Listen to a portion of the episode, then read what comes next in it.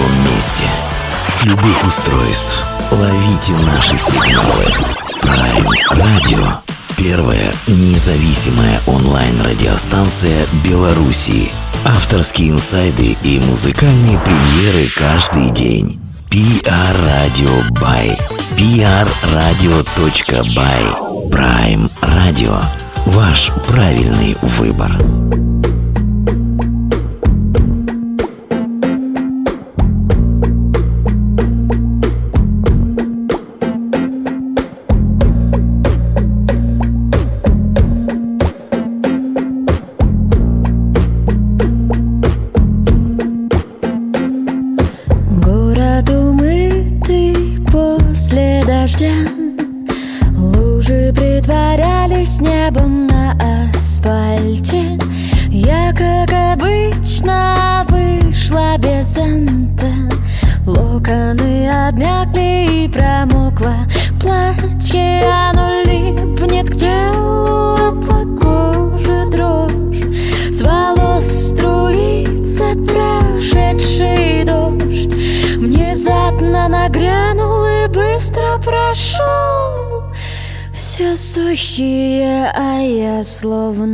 Вітаю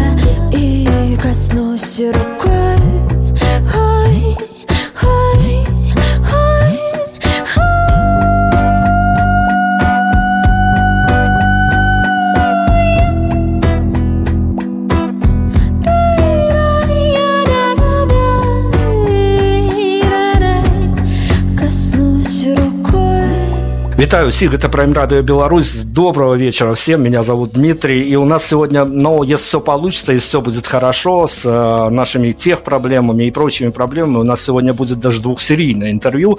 Сперва у нас в эфире появится виновница торжества всего, которую мы ждем, а ждем, э, кажется, вот на удаленке, но все равно ждем. Это интересно очень и в медиа плане, истории, и в личном плане, история.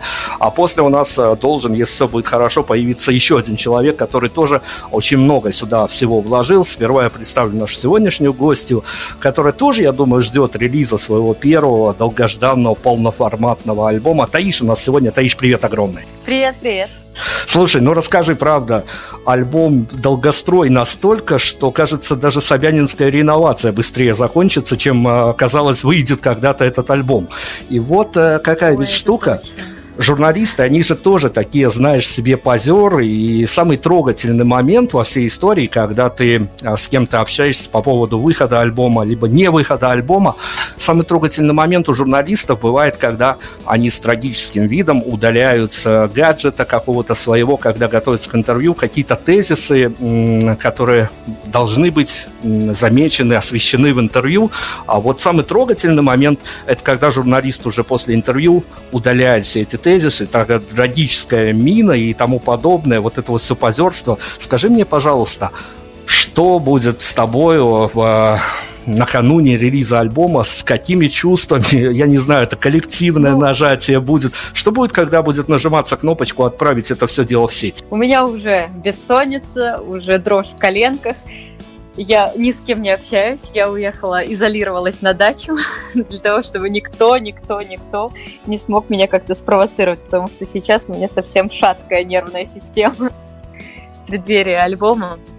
Очень волнуюсь, потому что это огромный труд, это столько времени, столько сил вложено, столько любви в этот альбом. То есть этот альбом я могу назвать это как э, сконцентрированные всем этапы моего взросления. То есть от первой любви, от первого поцелуя до уже состоявшейся девушки. Слушай, правда, это очень красивая история. А я не знаю, а, поскольку я попал в эту фокус-группу закрытого прослушивания альбома, я уже могу говорить с э, большой уверенностью, пускай даже журналистской уверенностью, с такой даже циничной уверенностью, что а, ну, я не вспомню. Но, может быть, если покопаться в архивах, э, наверное, что-то подобное вспомню. Я не вспомню, наверное, такой истории, чтобы настолько сильным материалом кто-то выходил со своим дебютным альбомом. А, с другой стороны, у меня личная претензия сразу же возникла. Вот расскажи мне, что делать мне, бедному белорусскому маленькому журналисту, когда у меня в голове поселилась а, интонационная кода композиции «Искал, где я». Я думаю, что этот голос меня, скорее всего, заставит даже обратиться к личному психологу. Что делать, сразу объясни мне практически, а, с теми ребятами, у которых примерно такие же проблемы будут. Отдаться. Отдаться воле песни. Это, это мне, мне, конечно, это льстит и очень приятно слышать, что эти строчки западают и крутятся. Вот. Но я считаю, что да, это одна из, мне кажется, одна из лучших песен альбома. В очень сложном процессе она рождалась, можно так сказать. Именно эта песня будет звучать в голове у всех. Я побегал по монографиям песен, а по тем сопроводительным материалам, которые будут после опубликованы. Каждая из композиций очень интересная история. Я тут многие вещи, конечно, не могу раскрывать заранее, но с другой стороны, а, ведь еще одна такая ну что ли, личностная трагедия у меня случилась, когда я в одной из э, вот этих вот маленьких э, художественных описательных историй песни наткнулся э, на душещипательную, прямо скажем, историю, когда вот тут я абсолютно тебе респектую за то, что расписана была история о том, что вот случается момент, когда ты понимаешь, что песня получается, и у тебя у самой мурашки по коже идут, и что, кажется, ты весь мир в один момент победила, и что весь, весь окружающий мир, он слабее тебя, потому что ты гений, хотя бы в тот момент. Но, с другой стороны, ведь, э, опять-таки, я тайн не раскрываю, я общими фразами говорю здесь, а, но там же я набрел на вот эту вот штуку, когда а, ты понимаешь, что песня получилась, и ты начинаешь, а, несмотря на позднее время, выражать свои эмоции а, весьма, так скажем, нестандартными образами, и тут же тебя одергивают относительно того, что ну ты-то гений, но кому-то завтра на работу и тому подобные вещи. Вот расскажи мне, пожалуйста, несмотря на то, что даже такие святые порывы случаются, а, но они разбиваются на некое непонимание, недопонимание со стороны окружающих, вот э, пройдя весь этот путь э, сейчас за пару дней до выпуска альбома. Расскажи мне, пожалуйста, вообще в этой истории есть место празднику? Конечно. А как же? Пишутся и хорошие, и плохие песни. Ну, пишутся песни всегда все-таки э, в грусти, вот.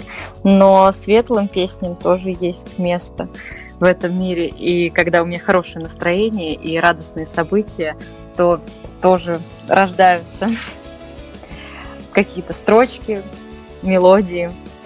Вот, конечно же, хотелось бы, чтобы этого было больше.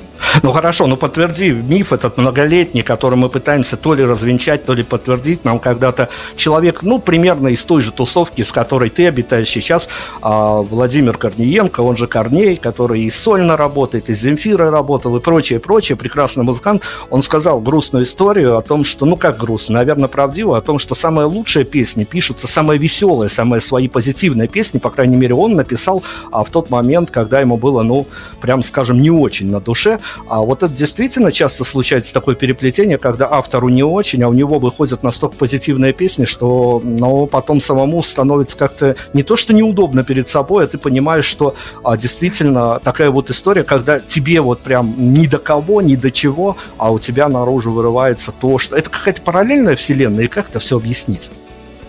Не знаю, у меня, скорее всего, по-другому, потому что у меня действительно песни э, транслируют э, мое настроение и настроение моих э, людей близких вокруг, поэтому э, нет такого, что я в плохом настроении, в грусти, а у меня вдруг рождается веселая песня. Нет, на самом деле все как в жизни. То есть, можно сказать, у меня песни — это мои этапы в жизни, и хорошие, плохие.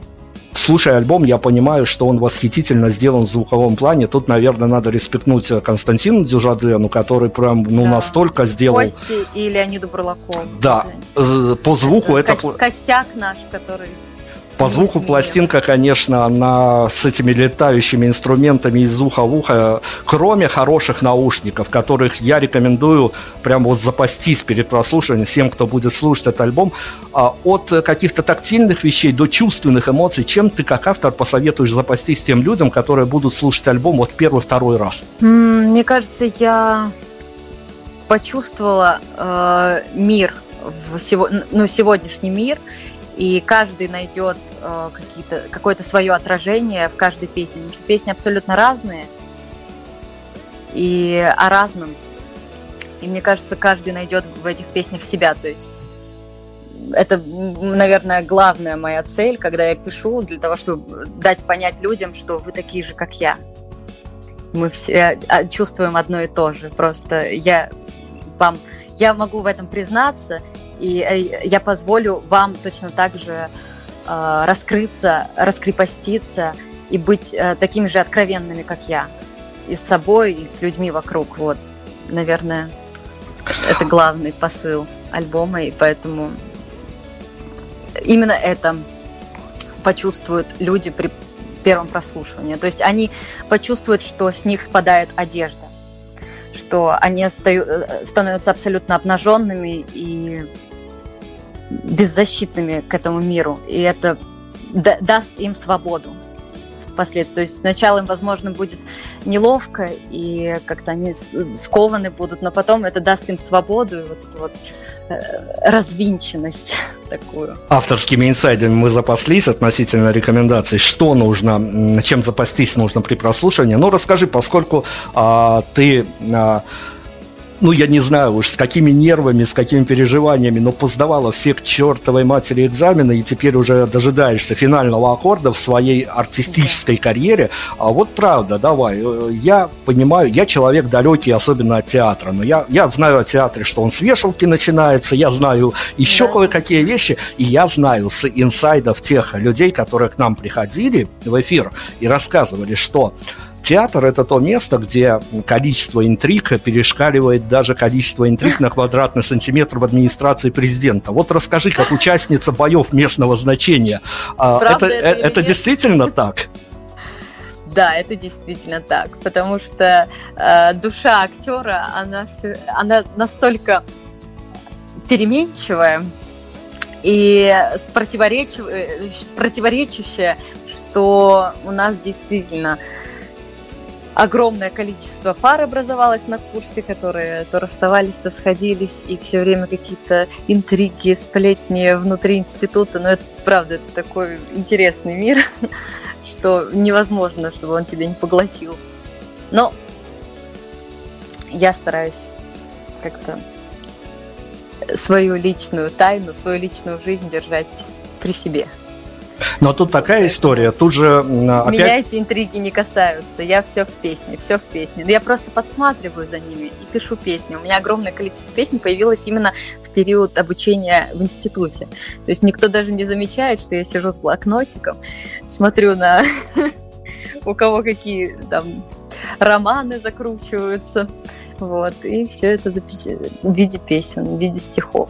Но тут же опять есть еще история, которая меня роднит с театром, потому что я понимаю, что действительно, возможно, это так, и если это так, то это достаточно такое пограничное, как минимум, состояние.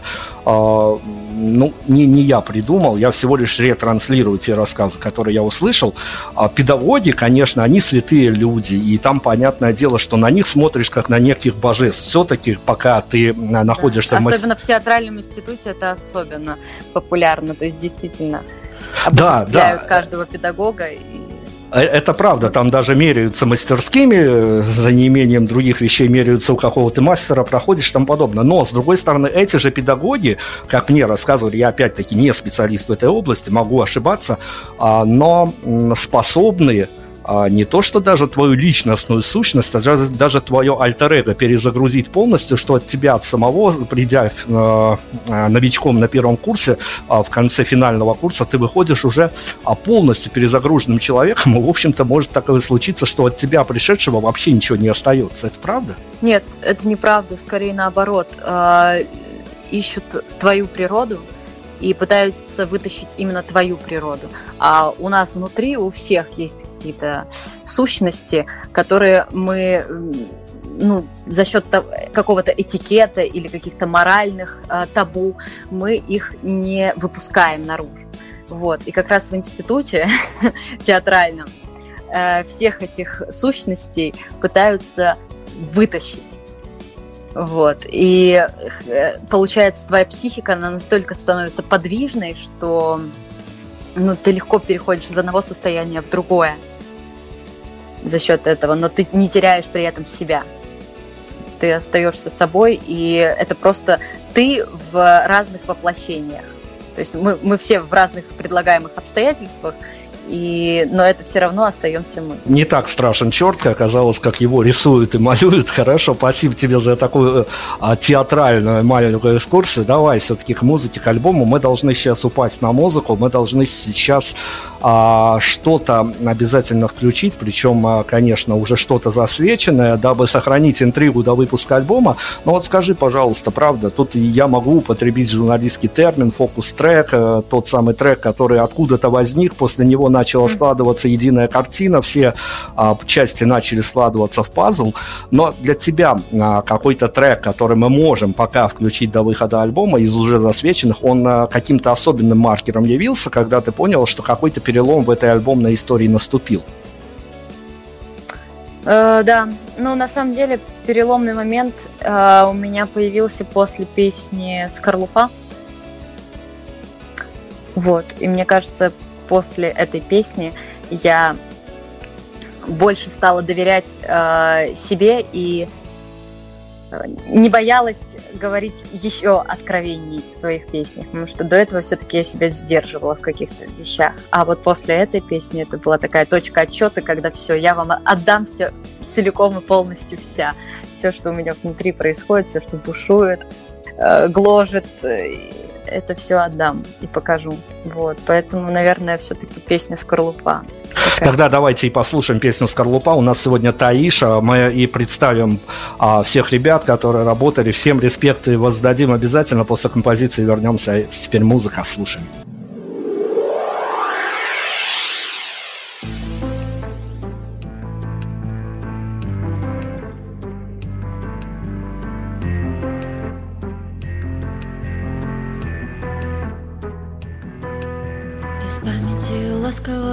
Выбрасывая лишнее. Наткнулась я нечаянно на детские забытые мечты. Смешные и нелепые, испачканные красками Которые купил, подарил мне когда-то ты. Давно ли ты, а был Знаю, знакомы, а немало мы Но попробуй, попробуй опять встретить меня Словно заново и не узнать. Вновь удивляться голосу Разглядывать руки и волосы Целовать от чувства неловкости Ловкости так ловко. Сбежать, сбежать, сбежать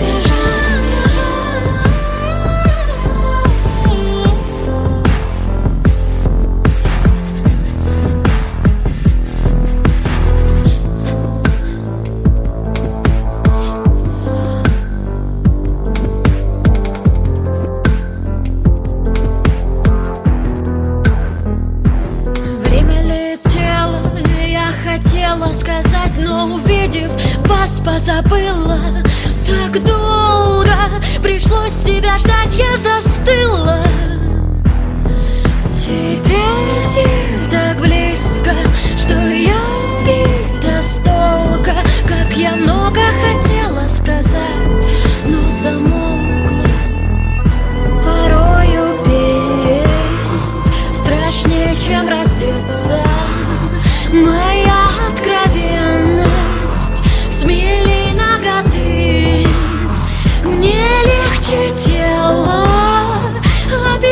чем сердце На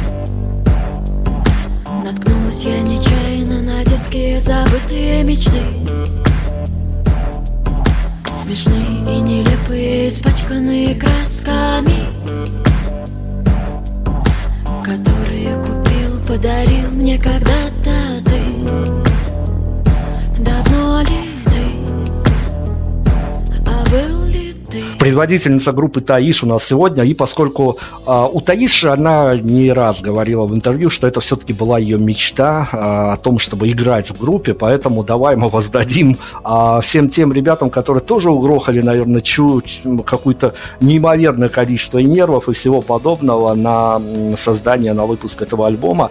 А, группа Таиш на сегодня, кто это? Группа Таиш. Ой, нас, на самом деле, у нас огромная-огромная семья.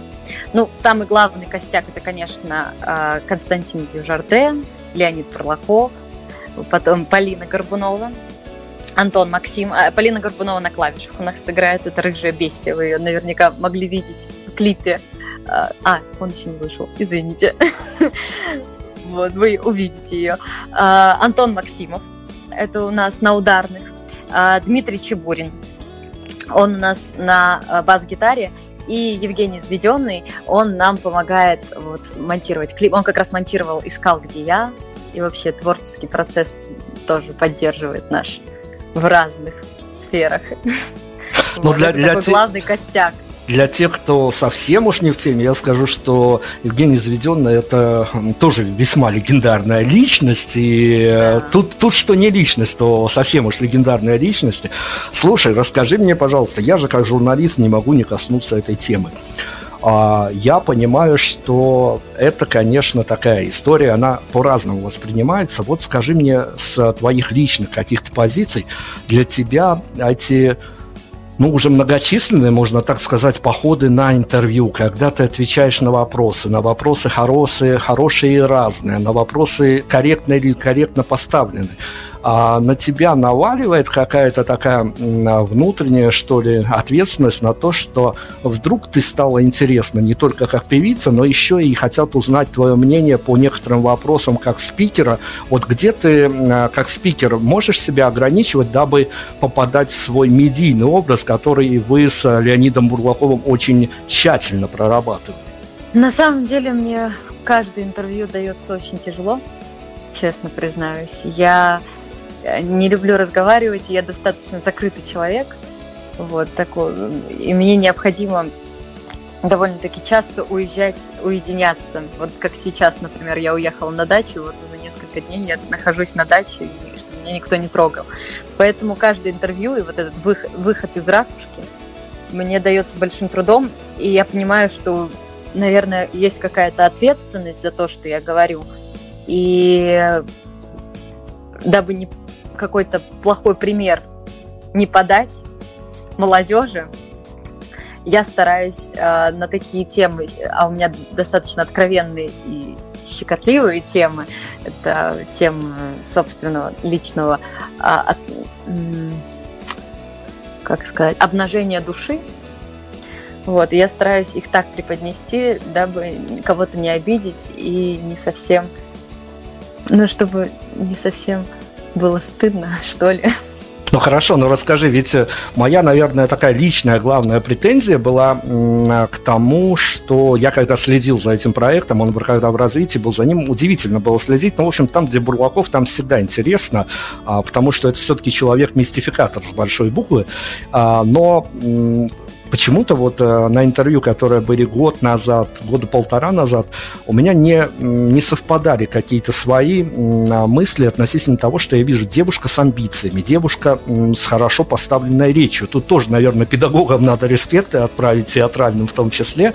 И я все думаю, как же это а, Бурлаков, который, в общем-то, а, если бы имел какое-то законодательное право, вообще бы за, запретил журналистику, у него ко всем журналистам такое постироническое отношение, а как же он а, не выправил ситуацию, чтобы приходила Таиша, разносила в пух и прах журналистов.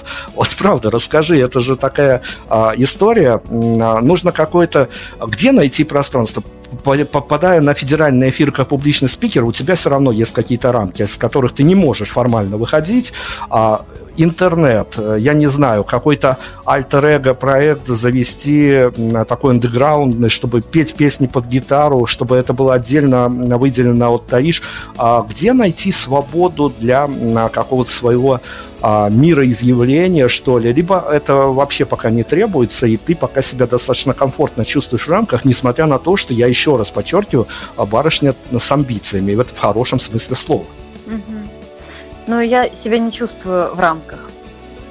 Я себя чувствую свободно, потому что э, со всеми мы смотрим в одну сторону, со всеми, кто в нашей семье, в нашем коллективе. А, мы плывем по одним и тем же волнам и смотрим в одну сторону, поэтому нет никаких рамок. Я абсолютно свободна в, в плане творчества, и как раз я долго ждала именно такого коллектива, как сейчас, потому что, к сожалению, это первый коллектив в моей жизни, который действительно э, слышит, понимает меня и двигается со мной в одну сторону. Вот. То есть у нас разногласия, они минимальны, и, наверное, амбиции за счет этого мы их вместе, э, все наши амбиции, мы их как-то объединяем. Получается одна большая амбиция против, не против всех, а для достижения общей цели. Ну, давай еще чуть-чуть я проброшу тему журналистика, и тут как раз-таки возьму удар на себя, вернее, мне придется взять удар на себя, поскольку мы, когда а, прослушивали твой альбом, который, напоминаю, совсем скоро выйдет, 21 числа, 21 числа выйдет альбом, 21 числа а, начнется чемпионат мира по хоккею, трагически для Беларуси, потому что половина его должна была состояться в Беларуси, потом ее отобрали, белорусы с грустными глазами будут смотреть, в общем, день такой знаковый, но а, одна из э, креативных а, редакторов нашего эфира, а, прослушав альбом, сказал нам, ну, мне показалось такую очень странную, сакральную вещь, но да я не, боже, мне еще упаси разбираться в женской психологии и в женской логике. Она резюмировала альбом какой-то, ну, как мне кажется, очень интересной фразы, которую я тебя попрошу прокомментировать. Она сказала, что это идеальный саундтрек для прогулок со своими бывшими. Я не пробовал. Но если кто-то из бывших меня слышит, я готов. Девчонки, э, найдите меня, отыщите, я готов с вами э, поделить пару наушников и прогуляться под эти саундтреки. Но как тебе кажется, имеет место быть такое позиционирование? Я не знаю, Интересная откуда оно взялось. формулировка, это очень интересно. Ну давай порассуждаем. Ведь правда, если допустить э, о том, что цивилизованный мир, люди расстаются ну, цивилизованно. Если эти, только если эти встречи для того, чтобы поставить окончательную точку вот даже тогда, как, вот как, вот. Э, то тогда вполне.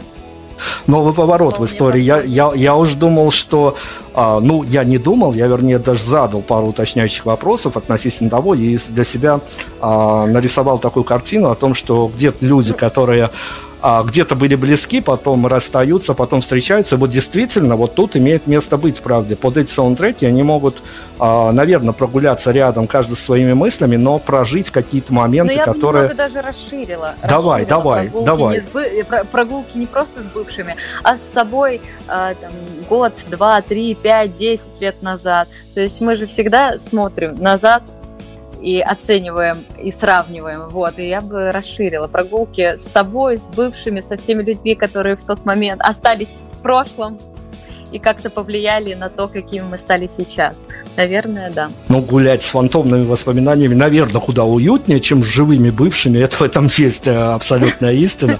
Но расскажи мне, пожалуйста, ведь а, еще одно громадное спасибо тебе. Я не знаю, правда, а, наверное, для тебя это было какое-то и перепутье в какой-то момент, но тебе огромное спасибо за то, что поучаствовав в, в публичных вот этих вот телевизионных конкурсах, мероприятиях, где забронзовевшие мэтры оценивают молодых исполнителей, ты для себя выбрала совершенно другую дорогу, и в одном из интервью ты очень классно это все аргументировала, сказав, что ну, мне хочется писать абсолютно другую музыку, свою музыку, но э, как тебе э, наблюдать, ведь если ты допускаешь, что э, с твоим альбомом можно будет прогуливаться и сравнивать свои состояния нынешнего и прошлого, то как тебе кажется, насколько менялась твоя риторика в публичном поле относительно, и тут э, многие факторы могли повлиять, и актерская карьера твоя, или что-то еще, э, ты как оцениваешь, э, что называется, этапы взросления относительно риторики, которую ты и в публичном пространстве, и, может быть, в каком-то личном пространстве, а, вот э, общаясь с ребятами из группы, общаясь а, с тем же господином Бурлаковым,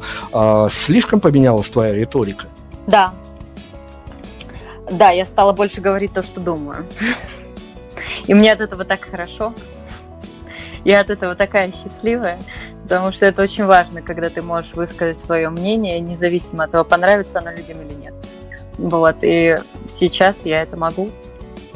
И я это высказываю и в песнях, и так в интервью, поэтому поменялось. Появилась смелость со временем смелость это здорово, но давай еще раз к изнанке я припаду к, э, к тем а, литературным опусам, описывающим песню, которые будут а, впоследствии рассекречены. Я опять наткнулся на фразу, которая меня вторгла в некий ступор, не, не, не формулировкой даже, скорее тут я где-то что-то понимаю, а тем, что а, это можно было запустить в публичный плейлист, в публичный Э, публичные, публичное описание альбома, которое описывает песню. Вот расскажи мне, пожалуйста, вот эта вот фраза, а, которая объясняет одну из песен, я опять-таки не буду даже говорить, к какой композиции это относится, но фраза «юность» это прекрасное, но тут же через запятую страшное время. Что автор залаживал в эту фразу? Ой, это просто возвращение в мой подростковый период, который у меня был достаточно безбашенно. Ну нет, недостаточно, это слишком мягкое слово для описания моего подросткового периода. Ну, в общем, у каждого, наверное, просто у каждого свой возраст, когда э, ты сходишь с ума, и у тебя едет крыша. Вот у меня это было 14, 15, 16, 17 лет. Вот, и как раз однажды заглянув в альбом «Никогда никому не показывать», у меня есть скрытый альбом на жестком диске, там я обнаружила свои фотографии 17-летней жизни, вот, и ужаснулась, и как раз написала песню было в 17, вот написала эту фразу. Ну, это правда, это прекрасное время, но я бы повторять сейчас не хотела. Опять-таки, это действительно такой хроникальный, я бы сказал, альбом. Но смотри, по выходу альбома, этот альбом уже будет артефактом, он для истории. В любом случае, ты а, копию с физическим носителем, будь то CD, будь то винил, поставишь себе на полочку, это будет для тебя уже какая-то историческая веха. И тут уже это, это для истории, что называется. Но скажи мне, пожалуйста, если бы я тебя попросил пофантазировать, мы с тобой уже попробовали представить а, штуку, которая тебя вот сейчас вот гложет а, момент а, до выхода альбома, но тем не менее, понимая, как все работает, уж кто-кто, а Леонид Бурлаков точно разъяснил, как что работает и как что не работает, поэтому тут мы явно не я в иллюзиях, не буду витать, не ты. А, пофантазируй, пожалуйста, а, каким будет следующее утро после релиза альбома у Таиш? Ну, я, наверное, не оторвусь от чтения комментариев и всех отзывов, поэтому можно на несколько дней про меня забыть, и я просто уйду в цифровую бездну и начну читать все, все, все, все, что пишут, потому что я на самом деле все читаю, мне все интересно, и от этого я складываю мнение людей, чтобы, для того, чтобы услышать их и понять, каких песен они хотят услышать в будущем. Вот. Поэтому это тоже помогает мне писать тут следующие песни для второго альбома.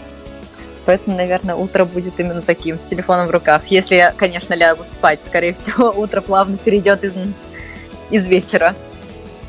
В общем, обновлять ленту новостей придется каждые 5 секунд примерно, чтобы понять. Хорошо, но мы, мы конечно, о хорошем, но давай мы сейчас, опять-таки, может, последний раз за это интервью пофантазируем, но все-таки хочется от тебя а, услышать, ну, может быть, какую-то формулировку, но ее так преподать, что это фантазия, и точно не, ты за нее не будешь потом отвечать со всей строгостью. Давай пофантазируем. Понятно, что готовясь к интервью, я даже обнаружил, что у Таиши есть свой фан-клуб. Это вообще прекрасная вещь. А, то есть хороших отзывов будет много. И хороших отзывов будет много по делу, потому что материал действительно очень а, эстетически хорош. Но если бы я тебе предложил сейчас в своей голове нарисовать некую картинку идеального для тебя хейтера и выдать нам какие-то штрихи этого портрета, каким бы он мог быть? Ой, даже не знаю. Нет, я, я, я так не могу, но я могу описать. Вот мне иногда, один раз понравился комментарий. Сейчас я вам зачитаю. Он не хейтерский, но в то же время и обидно, и приятно. В общем, написал мне мужчина. Мне такая музыка категорически не нравится. А вот жене моей понравилось. Ну, у нее-то есть вкус. Вот так вот он написал. Слушай, какая, какая прям вот житейская, но вместе с тем очень классная история, это правда. А, прям вот видишь, оказывается, ты можешь быть с неким объединяющим элементом еще и в семье, у которых а, разные вкусы, но если у жены есть вкус, то никто спорить не будет, себе дороже будет спорить, поэтому все правда. А, хорошо, но смотри, еще один момент. Я не знаю, тут, может быть, опять играет авторитет э, Леонида Бурлакова, потому что, ну, это глыба, от нее никуда не денешься. Она и меня, эта глыба, в профессию привела, потому что если бы не Бурлаков, я бы стал политтехнологом и жил бы себе хорошо, не разбираясь э, в, в каких-то внутренних мирах артистов и тому подобное. Я бы точно стал политтехнологом, но потом Бурлаков перевернул всю эту матрицу музыкальную и у меня, и у тысячи еще людей, и каково это, я пересмотрел, ну, наверное, все интервью, которые есть в открытом доступе. Смотри, куда бы ты ни попадала, ну, не знаю, за скобки, не за скобки выносим сидящего рядом Бурлакова почти во всех случаях, но тем не менее, а, ведь э, очень часто тебя хвалят, откровенно хвалят за практически все, от внешности до, до текстов, до музыки, до стильности, до всего. А вот получая столько авансов, а, есть какой-то диссонанс у тебя между тем, что но вот это тоже странное ведь чувство, когда вокруг все абсолютно хвалят. Ну, поругать могут только в интернете, и то, видишь, ругают тебя интеллигентно. А, но, но, но что я происходит? Я на самом деле больше обращаю внимание на то, когда меня ругают. Поэтому я не знаю почему, но вот а, какие-то хвалебные в мою сторону слова, они не задерживаются у меня в голове. А вот критика, да. Да, и она мотивирует меня, и это вот такой толчок к действию. Вот, поэтому в основном у меня задерживается критика в голове. Но я надеюсь, все-таки проходит все безболезненно, либо на крайний момент какие-то компромиссы Нет, находят. Только, только, я ее все переплавляю только в продуктивность. Тоже отлично. Замкнуться в себе это не про меня. Тоже отлично. Давай мы снова на музыку уйдем. Опять-таки, тут уж я никаких историй не буду подводить. Э, что, что поставим дальше? Ну, давайте что-нибудь веселое. Давайте безалаберное.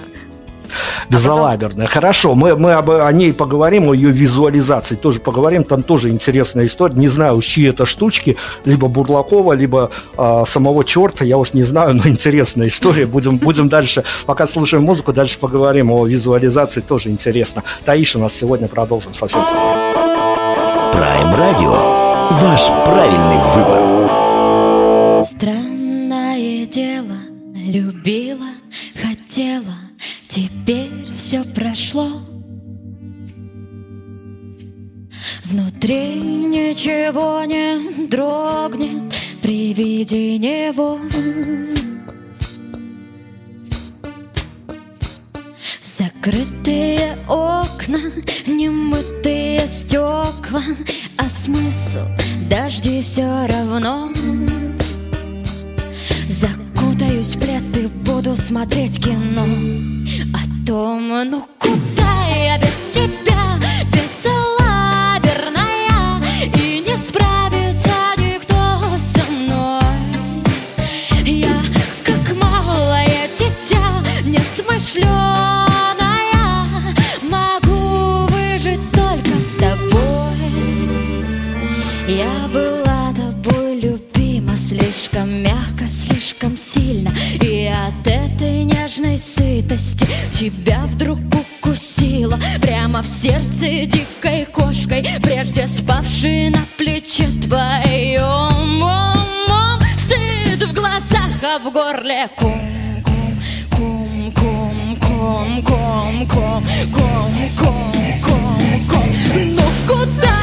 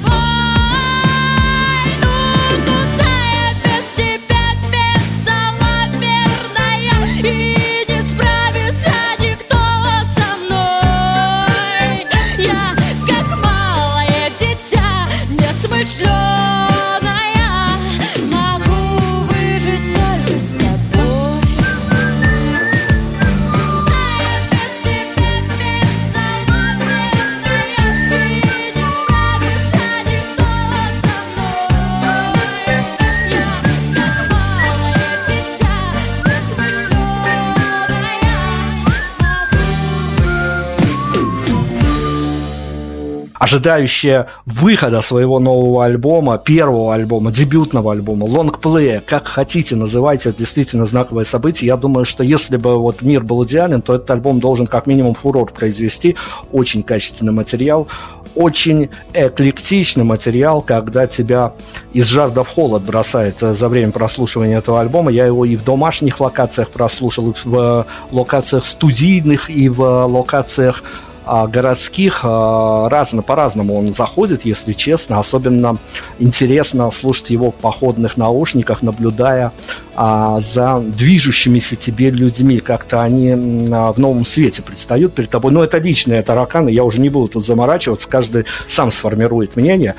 А, давай мы поговорим о визуализации твоих композиций. И расскажи мне, пожалуйста, вот я до композиции еще сказал, что тут непонятно, чьи это шту- штучки, а, но как быть, когда на одну композицию выходят два диаметрально противоположных клипа, а, детский и взрослый? При просмотре вы же узнаете себя и там, и там. я думаю, это скорее к девушкам вопрос. Вот, но я думаю, это абсолютно оправдано. Оправдано. А, песни, опра... Потому что в каждой девушке живет маленькая девочка, которая капризничает и хочет на ручки. И в каждой девочке живет э, женщина, которую все надоело, достала, и она просто готова пустить все на самотек. Слушай, но я, наверное, с каким-то магическим блеском в глазах наблюдал за взрослой версией, и с одной стороны вот тебя накрывает состояние когда-нибудь вживую встретиться с э, такой девушкой, и тут же тебя перекрывает состояние, что нет, нет, нет, лучше никогда не встречаться а, с такой барышней, потому что это как на пороховой бочке, непонятно чего ждать, а, но а, все-таки концепт вот этого всего, кто движущей силой был, а, чтобы, ну, это все-таки, ну, такая история из ряда вон выходящая, а, визуализировать двумя разными видеорядами одну и ту же композицию. Кто стоит за этим? Леонид предложил, э, предложил сделать два видео взрослой детской версии. Вот где прекрасная Глашка была актрисой в детской версии. Вот. И это такой экспромт, и абсолютно живые эмоции, потому что мы записали видео, ну, там, за сколько, за 15-20 минут, поэтому никто ничего не придумал, это просто живая реакция на песню и, и то, как Калаша ее исполняет, и под нее танцует, поет, и как я. Вот, поэтому это все живое. Скажи мне, пожалуйста, как э, свежеиспеченная дипломированная драматическая актриса, э, вот тут э, прям вот э, режь по-живому, что называется, потому что я всегда проецирую э, с таких чужих слов э, эту историю. Э, музыканты, которые попадают к нам в эфир, они не профессиональные актеры, они рассказывают, может быть, для них важную историю, но, может быть, сейчас, ты сейчас нам нужные акценты расставишь по местам. Говорят, что вот мы снимаемся в клипе, и нас потом, наш образ а, не отпускает еще сутки двое, даже в тот момент, когда мы идем дома к холодильнику подзаправиться чем-нибудь, мы все равно в образе. Mm-hmm. А, вот расскажи, пожалуйста, это действительно сложная история выйти из образа, либо вас а, учат, научили тому, что можно а, вот буквально уже выйти за порог гримерки и уже стать обычным человеком, хорошим человеком, улыбающим человеком, человеком с добрым и светлым лицом. Нет, нас действительно учили отключаться сразу после выхода со сцены, но потому что ну, нужно как-то смотреть на себя со стороны адекватным, адекватным человеком на сцене, дабы не совершить каких-то в зажиме страшных вещей. Потому что ну, иногда мы играем и с холодным оружием и так далее. Поэтому если человек в зажиме или его понесет, то может плохо кончиться. Вот. Но меня легко все отпускает, потому что, наверное, меня бросает из стороны в сторону э, из жара в холод каждый день по 25 раз, поэтому после съемок, например, безалаберной, я все отряхнулась, все пошла как была. Тоже вот скажите, себя. пожалуйста, посмотрите, что она вытворяла в этом клипе. Ну, это я говорю тем, кто еще его не видел, посмотрите, там, конечно, замечательная история. Но а, опять-таки, я могу ошибаться, и ты меня можешь абсолютно поправлять. По делу, не по делу, это твой эфир, ты тут главное, я модератор, а, но мне показалось, что именно вот э, по идеологии проекта «Таиш», а, с его самого начала, с того момента, как Бурлаков активно включился в эту фазу, и время от времени он нам писал а, различные новости, связанные с этим проектом, показывал а, какие-то наработки, видео, истории и тому подобное. Мне показалось, что, наверное, какую-то львиную долю времени вы с Леонидом угрохали на то, чтобы идеологически выстроить образ Таиш. То есть он был в некой концепции, в некой задумке, как мне показалось, на его он построился не сразу. В чем я ошибаюсь? У нас не было такого, что мы сели и стали придумывать, как у нас выглядит Таиш. То есть это все природа внутренняя, она сама повела и сама образ создала. Вот. Поэтому, наверное, это все э, появилось спустя ну вот год нашей активной работы. По кирпичку, по кирпичку вот сложился такой образ постепенно, не сразу. Ну, тут можно, конечно, прибегнуть к общеизвестной формулировке, мол, э, что у Леонида спросить, что у тебя, а можно э, получить в ответ, вот мы художники, мы так видим, и все, на этом закончить дискуссию относительно образа. Но все-таки я у тебя спрошу, как о главной героине всей этой истории. Ну, просто а... нам не надо было придумывать образ. Нет, нам я понимаю. Не, с образ... не было такой необходимости, потому что это все изнутри само. С, с образом мы разобрались. Да, тут я некорректно поставил вопрос, но расскажи, вот от задумки, от того, как ты представляла всю эту историю, до... Мы всегда понимаем, что а, даже при самых лучших раскладах событий не все идеально, и что-то что по пути ломается, что-то по пути переформатируется. Вот от начальной задумки до а, финала, до 21 мая, до момента выхода альбома в процентном отношении, сколько осталось от Таиш задуманной и сколько и перелетело в Таиш настоящую? Ну, у нас, я вот повторюсь, из-за того, что не было какой-то определенной концепции задуманной Таиш, вот, то есть она а, появилась сама по себе, естественным путем. И мне нравится, что все настоящее, то есть не, нет никаких э, придуманных фишечек, то есть они все действительно сами пришли изнутри, то есть вот. Поэтому единственное, что я могу сказать, я, э, наверное, в начале пути я была не готова к такой откровенности и смелости, вот. И эта смелость, она сама по себе стала меня вести и стала вытаскивать все изнутри. То есть я, я не знаю, я иногда сама себя не узнаю, но вот когда меня ведет, то это уже не Таиз, это уже Таиш, потому что, э, судя по своей смелости, открытости, раскованности, это уже не я. Вот, поэтому, наверное, ну хорошо, ну давай, давай я поставлю вопрос немножко по-другому. А, будучи в контакте с живой легендой Бурлаковым, а Бурлаков тот человек, который, ну, всегда он понимает, эм, ну, по крайней мере, у него есть какое-то, может быть, свое представление, а, но тем не менее есть представление на кого и как это может сработать. А, в создании композиций, в создании того, как стоит себя вести на радиоэфирах, на телеэфирах, вот этот вот медиаобраз, э, так называемый, а, пусть даже вы о нем и не заморачивались, но а, он насколько, а, скажем так, а, как бы тут тактично-то выразиться, можно быть очень стильной, тонкой и, в общем-то, срабатывающей на определенную аудиторию, но с условием, что аудитория должна быть а, с неким пониманием и с некой такой стилистической образованностью, а можно свалиться в пошлость. А, вот угу. э, понимая все, как работает, как не работает, вы оглядывались на аудиторию? Аудитория это и есть мы? Не знаю, как ответить на этот вопрос, правда. Ну, мы ничего не придумывали. Правда, мы ну, такая, какая есть. Ну, давайте мы попробуем отложить этот вопрос на вторую серию нашего интервью. Если все срастется, то мы обязательно покопаемся в этой истории уже с э, другой стороны. Возможно, там а, мы найдем более точное объяснение, потому что, ну, у главной героини, наверное, бессмысленно спрашивать. Она все-таки живет этим альбомом и оглядываться на аудиторию, ну, это уж такое, такое себе история, потому что а, скорее, когда ты живешь в этом пространстве, когда... Слушай, ну, альбом очень долго писался, а, альбом писался я даже не знаю, я где-то где-то когда-то за, за, заедал на каком-то 300, то ли 560 каком-то дне записи этого альбома, там уже в датах можно потеряться совершенно.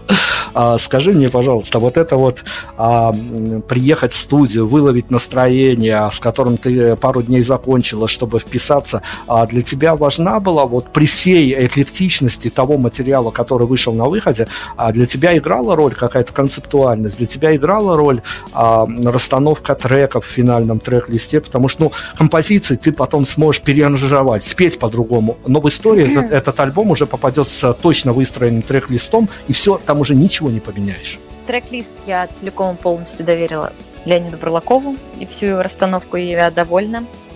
Потому что действительно, мне кажется, каждая песня, она выливается из другой. И по настроению, и по этапам в жизни – вот. А, мне самое главное для меня это было передать, э, выйти на ту энергию при записи вокала, которая э, сопутствовала во время э, написания этой песни. То есть это самое сложное, вот повторить то же состояние, которое было во время написания, во время записи вокала, для того, чтобы передать полностью весь спектр эмоций э, песни и все подтексты какие-то, истории, которые прослеживаются. Вот, поэтому для меня это было самым главным. И каждой записи вокала я подходила так же серьезно и тревожно, как вот сейчас к выпуску альбома. Позволь, я тебя спрошу еще о личном, а не о личной жизни. Конечно, тут э, все табу, закрыто все. Мы это даже не касаемся ни, ни из каких точек зрения. Мы не для этого, чтобы... А, нам нужна какая-то внутренняя авторская история. Я у тебя хотя, как раз таки хочу спросить о внутренней авторской истории. Не раз в интервью говорила ты о том, что и песню свою первую ты написала под действием некогда тогда популярной группы. Не буду я произносить ни название, ничего. Все, все, все кому надо, по, покопайтесь в интервью. Но тем не менее, а, вот эта вот мечта оказаться по ту сторону, оказаться в этом пространстве эфемерном, называемом шоу-бизнеса, где есть журналисты, где есть, я уж не знаю, в твоем, не в твоем случае, но исходя из э, тематики альбома, возможно, скоро и папарацци, возможно, а, а, хорошие клубы, плохие клубы с плохим саундчиком, со злой охраной. Вот когда ты оказалась по ту сторону, а, насколько твои идеалистические представления, как ты представляла себя, когда ты окажешься там, если случится, а у тебя все случилось и получилось, а вот оказавшись там, тебя накрывал диссонанс между тем, как ты это представляла и как это есть на самом деле? Наверное, я немножко с другой стороны шоу-бизнеса нахожусь. И у меня никогда не было цели попасть в шоу-бизнес, а у меня я немножко себе э, визуализировала другую мечту. То есть я просто видела себя на большой сцене, когда меня слушают э, огромное количество людей. То есть э, для меня мне намного больше хотелось э, быть рядом с людьми, с народом. И вот я всегда представляла себе не интервью какие-то, там, не знаю, показы, походы, светские мероприятия и так далее. Для меня это все, мне это неинтересно, и я от этого далека. А я себе всегда представляла сцены, большие-большие, огромные площадки, где тысячи, миллионы людей слушают и поют с тобой в унисон песни. Вот, вот самое-самое желанное. Вот, а к этому мы еще стремимся, поэтому когда это все будет, я вам расскажу. Ну хорошо, но ведь это, ведь это вот такая повседневная история, когда у тебя расписание, и там помечено, что вот там ты на авторадио, там ты на радио Маяк и тому подобное. Ведь это все равно делает твой день отличным от ну, 95% населения твоего города, у которых в лучшем случае офисы, походы в театр, а у тебя интервью, а, фотосъемка, а, мастер, финальный мастеринг альбома. Ты себя где-то а, ощущала на какой-то момент, на какие-то моменты того, что ну, есть какая-то вот параллельная вселенная, в которой ты живешь, и тебе там уютно. Угу. Да. Ну, э, я иногда себя заставляю останавливаться, потому что постоянно у меня ощущение, что за мной гонятся собаки. Постоянно мне кажется, что мне надо все успеть, и еще больше, еще мне всего мало. И я сделала одно, я никак не, ну, не получаю истинного удовольствия от этого и сразу переключаюсь на другое. Вот, то есть у меня мгновенное какое-то счастье, это секундное, и сразу мне хочется еще больше. Поэтому, наверное, ну вот когда я заставляю себя останавливаться и со стороны посмотреть на то, что я имею, я действительно становлюсь абсолютно счастливым человеком, потому что я занимаюсь любимым делом, я занимаюсь любимым делом в кругу людей, которые со мной э, в одном направлении. Вот. И поэтому, да, Давай я еще немножко... Забыла вопрос. Не, немножко займусь. Э, вопрос, все, ответ, ответ найден, ответ дан, ну, пускай даже таким завуалированным способом. А, я займусь немножко твоим цитированием а, относительно того, что понятно, что песни пишутся в одиночестве, ты говорила, и скорее всего это правда, и мы сегодня уже нашли ответ на то, что действительно ты пишешь песни в своих э, таких заоблачных или э, необлачных состояниях, но каждый раз по-разному.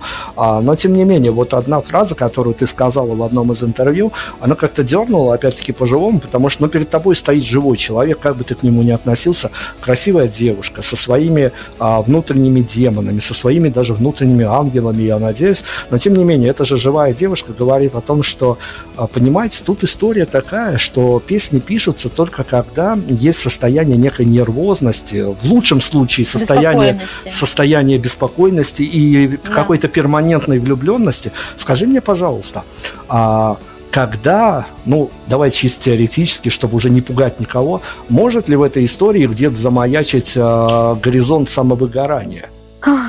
Я этого боюсь. Я пока, пока во мне столько энергии, столько сил, столько идей, столько желания, что я не вижу в ближайшем будущем такого со мной. И я надеюсь, что я права. Потому что, ну, я все, я все делаю для того, чтобы каждый раз себя э, как-то трясти и вызывать все новые и новые эмоции или там, не знаю, с той же яркостью возрождать уже те, те эмоции, которые когда-либо испытала. Вот поэтому о выгорании я пока не могу сказать. Давай я задам тебе вопрос, который очень сложно в формулировке, но он э, логичным способом привяжется к твоему альбому. А, вопрос как раз-таки э, из, э, называется вопрос из зала от а, зрителя Дмитрия из города Минска. Вот послушай, я как раз-таки из той страны, где а, вдруг всем стало понятно, что есть какие-то запросы, запросы на изменение всего, запросы на, ну вот э, ровным счетом все перевернулось в один прекрасный день в моей стране, и многие ринулись э, за пониманием ситуации к артистам, э, к певцам, к певицам, к писателям, реже к актерам и актрисам, потому что, ну, там есть народная такая легенда, что им вкладывают текст в рот, они проговаривают, то есть, ну, к ним за смыслами идти достаточно бесполезно.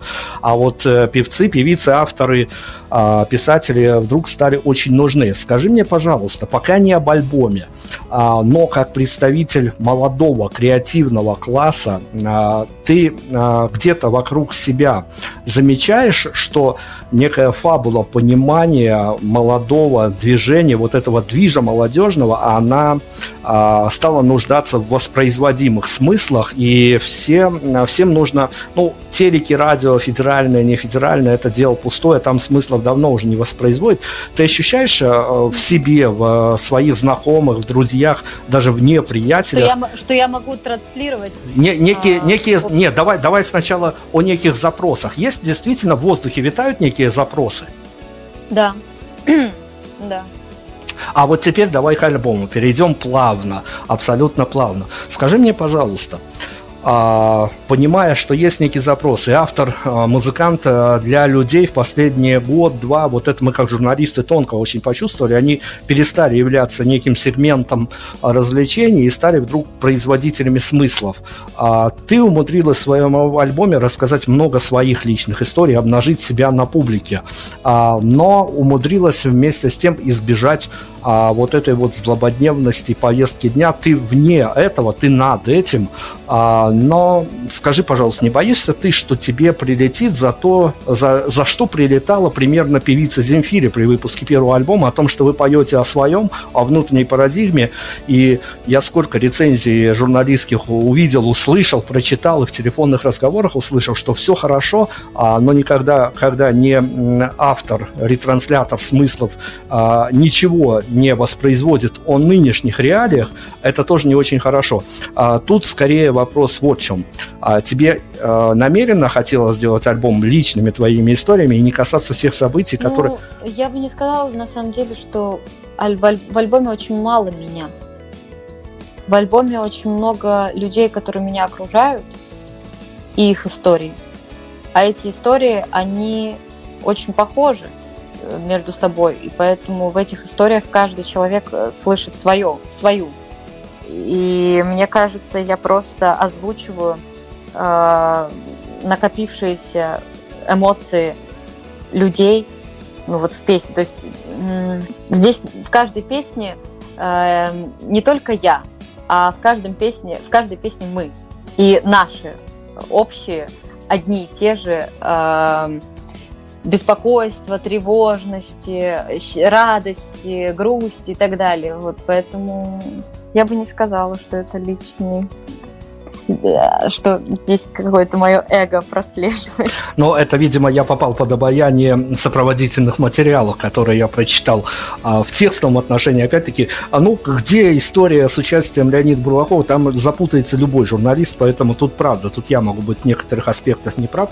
А, я спрашивал у тебя в начале интервью, чем ты по-авторски, а, по попробуешь предложить запастись людям, кроме хороших наушников, еще раз э, я прошу, если есть возможность, послушайте это все в хороших наушниках, оно того стоит. Я прям вот могу с вами спорить на любую сумму денег, но могу на свою месячную зарплату, кто меня переубедит, перечислить зарплату, бросайте номер карты.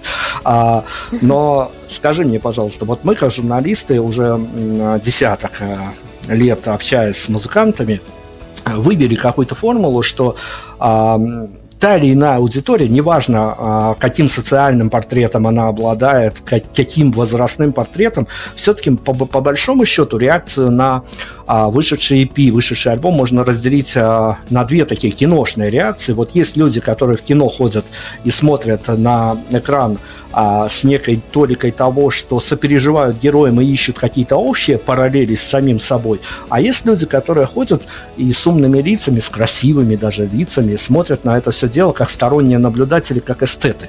К твоему альбому как стоит относиться? Искать общие параллели или поэстетствовать?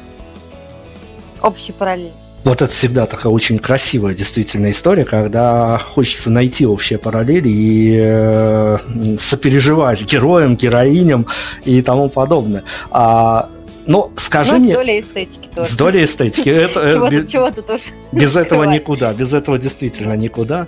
Это правда. А, давай я, вот, вот что самое неблагодарное в этом деле, я понимаю, что сейчас я зайду на неблагодарную почву, но с другой стороны, а, ведь а, а, есть какой-то медиаплан, медиапланирование, все, вот эти вот все умные, mm-hmm. красивые слова. А, вот как тебе кажется, а, исходя из того, что и даты альбома подвинулись. Альбом, вот насколько я помню, я могу ошибаться, но он еще должен был в апреле 2020 быть года издан, если я ну, не да, прав, да. поправь. А, я да. так понимаю, что сюда вмешался а, злосчастный, злосчастный коронавирус. Пандемия злосчастная, да. Злосчастная пандемия. И вот э, давай мы хотя бы, ну, будем в тренде, что называется, пандемия у нас не кончилась. А, скажи мне, пожалуйста, как молодая, красивая девушка, полная сил, полная энергии, вот расскажи мне, я-то живу в стране, где ни одного дня карантина не было, все ходили и грустно, но тем не менее улыбались, без всякого карантина, но тем не менее, что в первую, что во вторую волну, мне из ваших московских, питерских гостиных практически вот через день в интервью музыканты рассказывали, как их накрывало. А музыканты люди тонкие, они все-таки переосмысляют реальность по-своему. Вот их накрывало тем, что их миллионники вымерли в первую волну, когда всех посадили на карантин, и от этого становилось mm-hmm. как-то не по себе. То есть постапокалипсис, он уже здесь, он рядом. Как ты пережила вот, э, вот эту вот штуку, когда а, все, все вокруг изменилось в раз. Я решила воспользоваться этим временем в пользу новых песен для второго альбома. Поэтому раз приостановился э, дебют, ну, релиз первого альбома и перенесся на 2021 год, я решила, что самое время втопить по полной и начать писать песни для второго альбома. Я думаю, было бы обиднее, если бы мы выпустили. Началась пандемия, карантин. И тогда бы, возможно, меня накрыла апатия, грусть. Но, к счастью, Леонид все продумал так, чтобы мы действительно немножко отсрочили этот, это событие. И я считаю, что это правильно. Ну давай, ну мы, мы, конечно, ни зачем абсолютно жареным не гонимся. Я уже говорил о том, что мы в контексте внутри авторской истории, но она тем интереснее, чем а, ты можешь нам ее еще подкрасить, что называется. А вот прям можешь какими-то общими фразами, а я знаю, что уж точно человек, закончивший а, высшее театральное училище, точно может а, так сказать, что будет все красиво, но ничего не понятно. А вот среди всех задумок, среди того, как вы а, думали, как это будет, как это произойдет, как альбом будет выпущен, как тот или иной макси-сингл будет выпущен. А, что-то а, было, что ты можешь сейчас нам вот рассказать, так чтобы было все понятно, но вместе с тем ничего не понятно. Что-то было, что вы пытались а, задумать, но в силу обстоятельств, в силу, может быть, той же пандемии, еще чего-то, что не получилось, но что могло бы украсть эту историю? Да нет, мы все просто отложили на 21 год. И, в принципе, этот год и во время карантина у нас только появилось еще больше идей, которые вот мы реализовываем сейчас. Потому что на тот момент, возможно, этих идей не было. И если бы мы э, нас ну, так быстро выпустили альбом сразу, вот как хотели, 2020 года, то не появилось бы таких замечательных э, новых клипов, видео, э, песен и дополнений к аранжировкам. Поэтому только укреп... это время, оно только укрепило наш материал. Вот, поэтому ну, все, еще... что мы хотели реализовать, все реализовали. И реализуем, вот у нас уже план дальнейшего развития есть, и дальней, дальнейшие планы есть, поэтому Ой, все, о дальнейших планах, правда, будет очень интересно выспросить, но нам, наверное, всеобщими усилиями надо выстоять релиз первого альбома, поскольку история волнительная для всех. А, скажи, пожалуйста, а, понимая то, что это уже либо случалось, потому что композиции замечены, композиции взяты в ротацию, но э, если случалось, вот прям картину маслом нам напиши, если в теоретическую плоскость, э, то опять в какие-то фантазии поиграем. Таиш, идущая где-то, прогуливающаяся где-то от супермаркета до какого-нибудь нарядного парка, слышишь, слыша свою композицию, что это за чувства будут? Я так этого жду. Мне, кажется, мне кажется, именно с этого начинается популярность, когда ты вдруг услышал свою композицию а, случайно из какого-то места, там, проходя мимо витрины, где в магазине играют или в кафе. Я этого правда жду. Я остановлюсь, осмотрюсь, улыбнусь, послушаю и пойду дальше но это правда, я этого момента жду. Но главное, чтобы не в маршрутке, а то можно, конечно, сказать, все, я не передаю за проезд, потому что это моя композиция играет, а вот, пожалуйста, это да рой, нет, роялти пусть, моя пусть авторская. Везде, пусть везде, пусть Хорошо, ну расскажи, пожалуйста, а, ведь э, тут история такая, что опять-таки вернусь а, к еще одному участнику событий, к Леониду Бурлакову. А, история в том, что ну, Бурлаков, как, как, как его не склоняет, это все-таки сакральная фигура, человек очень много сделавший, и человек, покоривший многим своим взглядом, чаще, часто очень противоположным на общепринятые взгляды, на то, что творится в музыке, но это фигура сакральная. Вот я, например, понимаю, что здорово, что я могу общаться на удаленке с Бурлаковым, но никогда бы не хотел с ним э, встретиться, что называется, глаза в глаза, потому что ну, эта фигура такая сказочная. А, понимая о том, что когда-то и ты на каких-то его музыкальных открытиях выросла, вот каковы были эти вот чисто человеческая история, вот поделись чисто человеческими эмоциями, а, когда от, от того, а, когда а, совсем молоденькая Таис Лагвиненко написала Леониду Булакову, что вот заметьте меня, я хочу работать с вами, до того момента, когда ты поработал с Леонидом Бурлаковым, твои изменения, вот именно не, не о нем как о человеке, а скорее mm-hmm. о, о некой фантомной фигуре а, русского продюсера.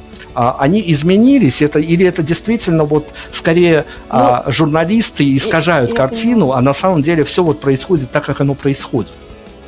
Ну вот когда я ему первый раз написала, и мы созвонились э, с моей мамой, я сидела рядом с мамой, и вот мы вместе, потому что Леонид не захотел созваниваться только со мной, потому что я была несовершеннолетняя, поэтому сказал, позови маму.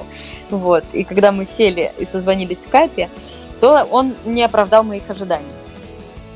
А, потому что я ожидала, что будет сейчас грозный, серьезный, э, страшный человек, который начнет говорить какими-то матишинными словами. Потому что знаем мы, как в 70-е, 80-е, 90-е рок-тусовка чем славилась.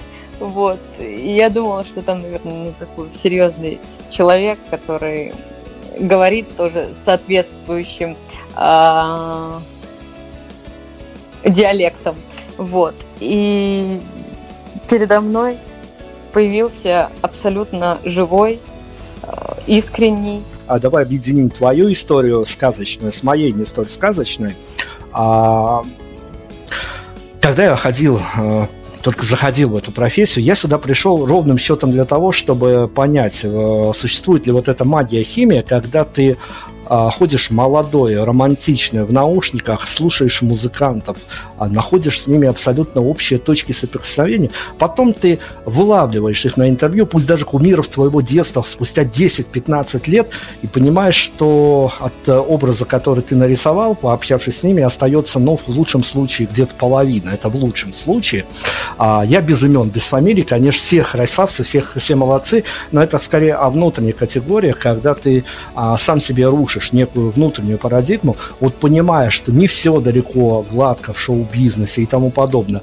Скажи мне вот так вот, резюмируя, а, я считаю, что вот можно я сразу скажу, я э, стараюсь держаться подальше от шоу-бизнеса и поближе к людям.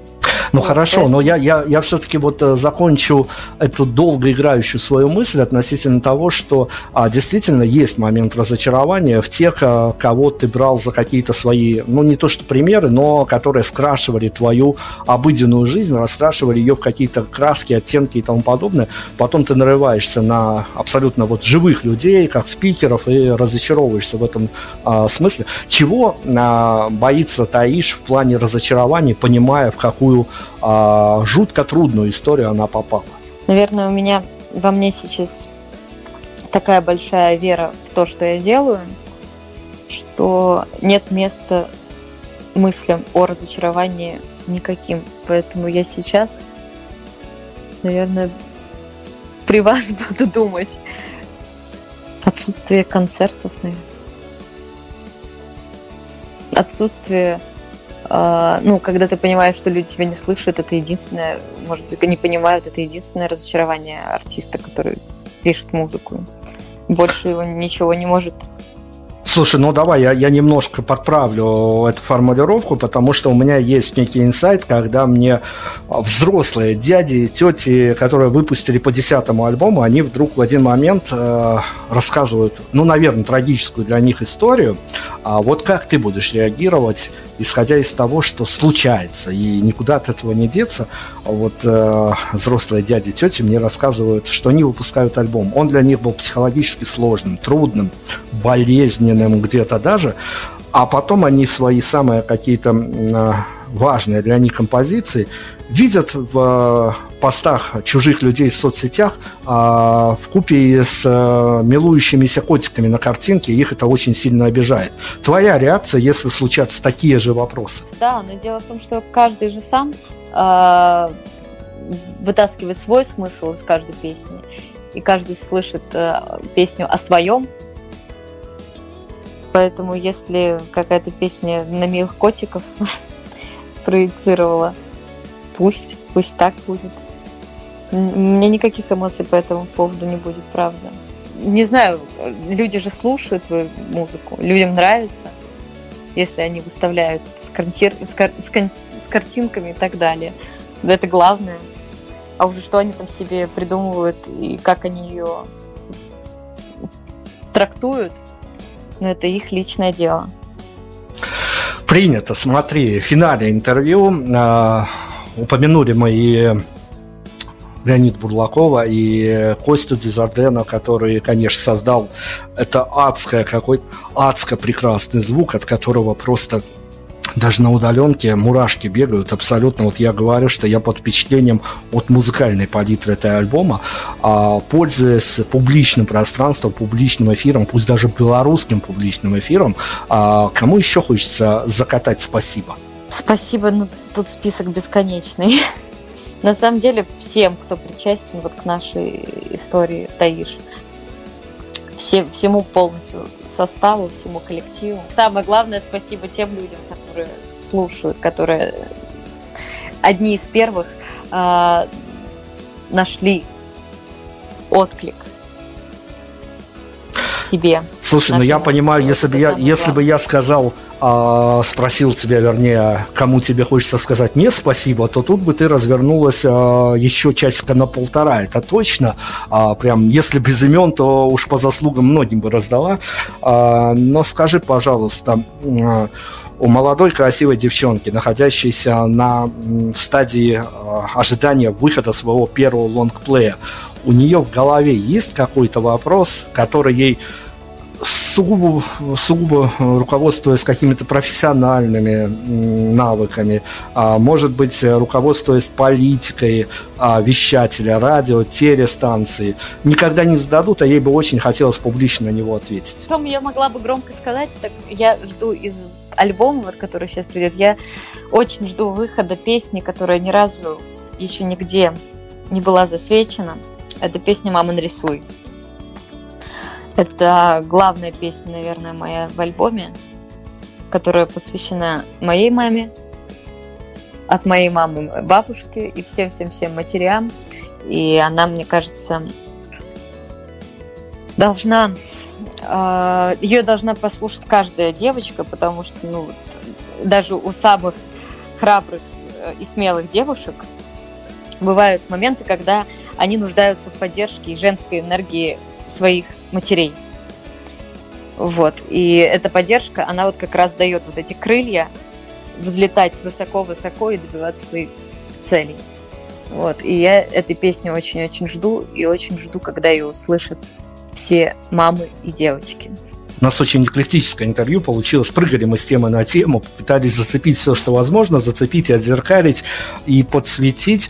А, ну, давай, чтобы быть еще несколько практичными, потому что я знаю, у нас в эфире, по крайней мере, а, пару лет назад, когда я задавал этот вопрос, я от него, правда, отошел давным-давно, но тут есть оказия, и почему бы не воспользоваться а, практически с одной стороны, мы сейчас нарисуем э, не фантастическую, но неведомую ни тебе, ни мне барышню, а с другой стороны, в альбоме 12 треков, очень объемный тайминг, то есть э, под него можно погулять, под него можно призадуматься, от задуматься, отвиснуть, провиснуть, зависнуть и тому подобное. И вот давай мы с тобой нафантазируем а, неведомую ни мне, ни тебе а, белорусскую барышню, чтобы, чтобы вот так сместить а, точку ответственности. Давай белорусскую барышню, путешествующую а, по городу Минску. Если она под а, твой а, дебютный альбом, а, под тайминг этого альбома 12 композиций решит а, пойти не куда-нибудь, а на свидание к своему молодому человеку, а как тебе кажется, не то, что э, даже не важно, а, под какую композицию она финиширует, но исходя из общей палитры того, что ты записала, пропела и выпустила, в каком настроении теоретически белорусская барышня может прийти к предмету своего уважения, если ей примерно по таймингу, исходя из того, что она еще может на репит какую-то композицию поставить, но общее настроение, с, которой она, с которым она может прийти к предмету своего уважения, и чем это такое свидание может закончиться? Наверное, нет, она не напугает предметы своего обожания, но она его удивит. Потому что, мне кажется, после прослушивания всех песен, она поймет, что она ничего не боится, и все свои тайные желания, которые у нее крутятся в голове в отношении этого тайного обожателя, она ему их все выскажет, выдаст. Вот. А чем уже закончится, это уже у кого какая фантазия.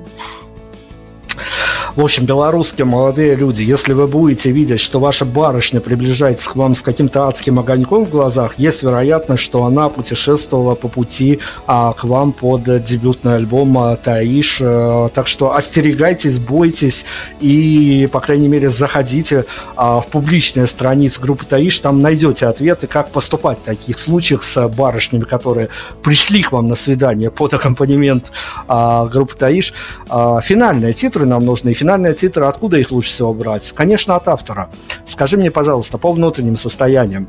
А, строчка, написанная тобой, четверостишье, что-то еще, я не знаю, можешь нам процессировать буквально хоть текст любой своей песни, а, но когда тебя прям накрыло, и ты поняла, что это было даже неожиданно для тебя, что из тебя могли родиться такие строчки. Это, наверное, строчки из, те, э, из песни «Скорлупа», Порой петь страшнее, чем раздеться, моя откровенность смелее ноготы. Мне легче тело обещать, чем сердце, на нем ведь нет никакой скорлупы. Вот, и насчет этих строчек я очень сомневалась, оставлять их в песне или нет, потому что это еще один вызов для меня к моему откровению. Вот, но в итоге я решила, раз уж решила быть честной, так будь честной, пожалуйста, во всем.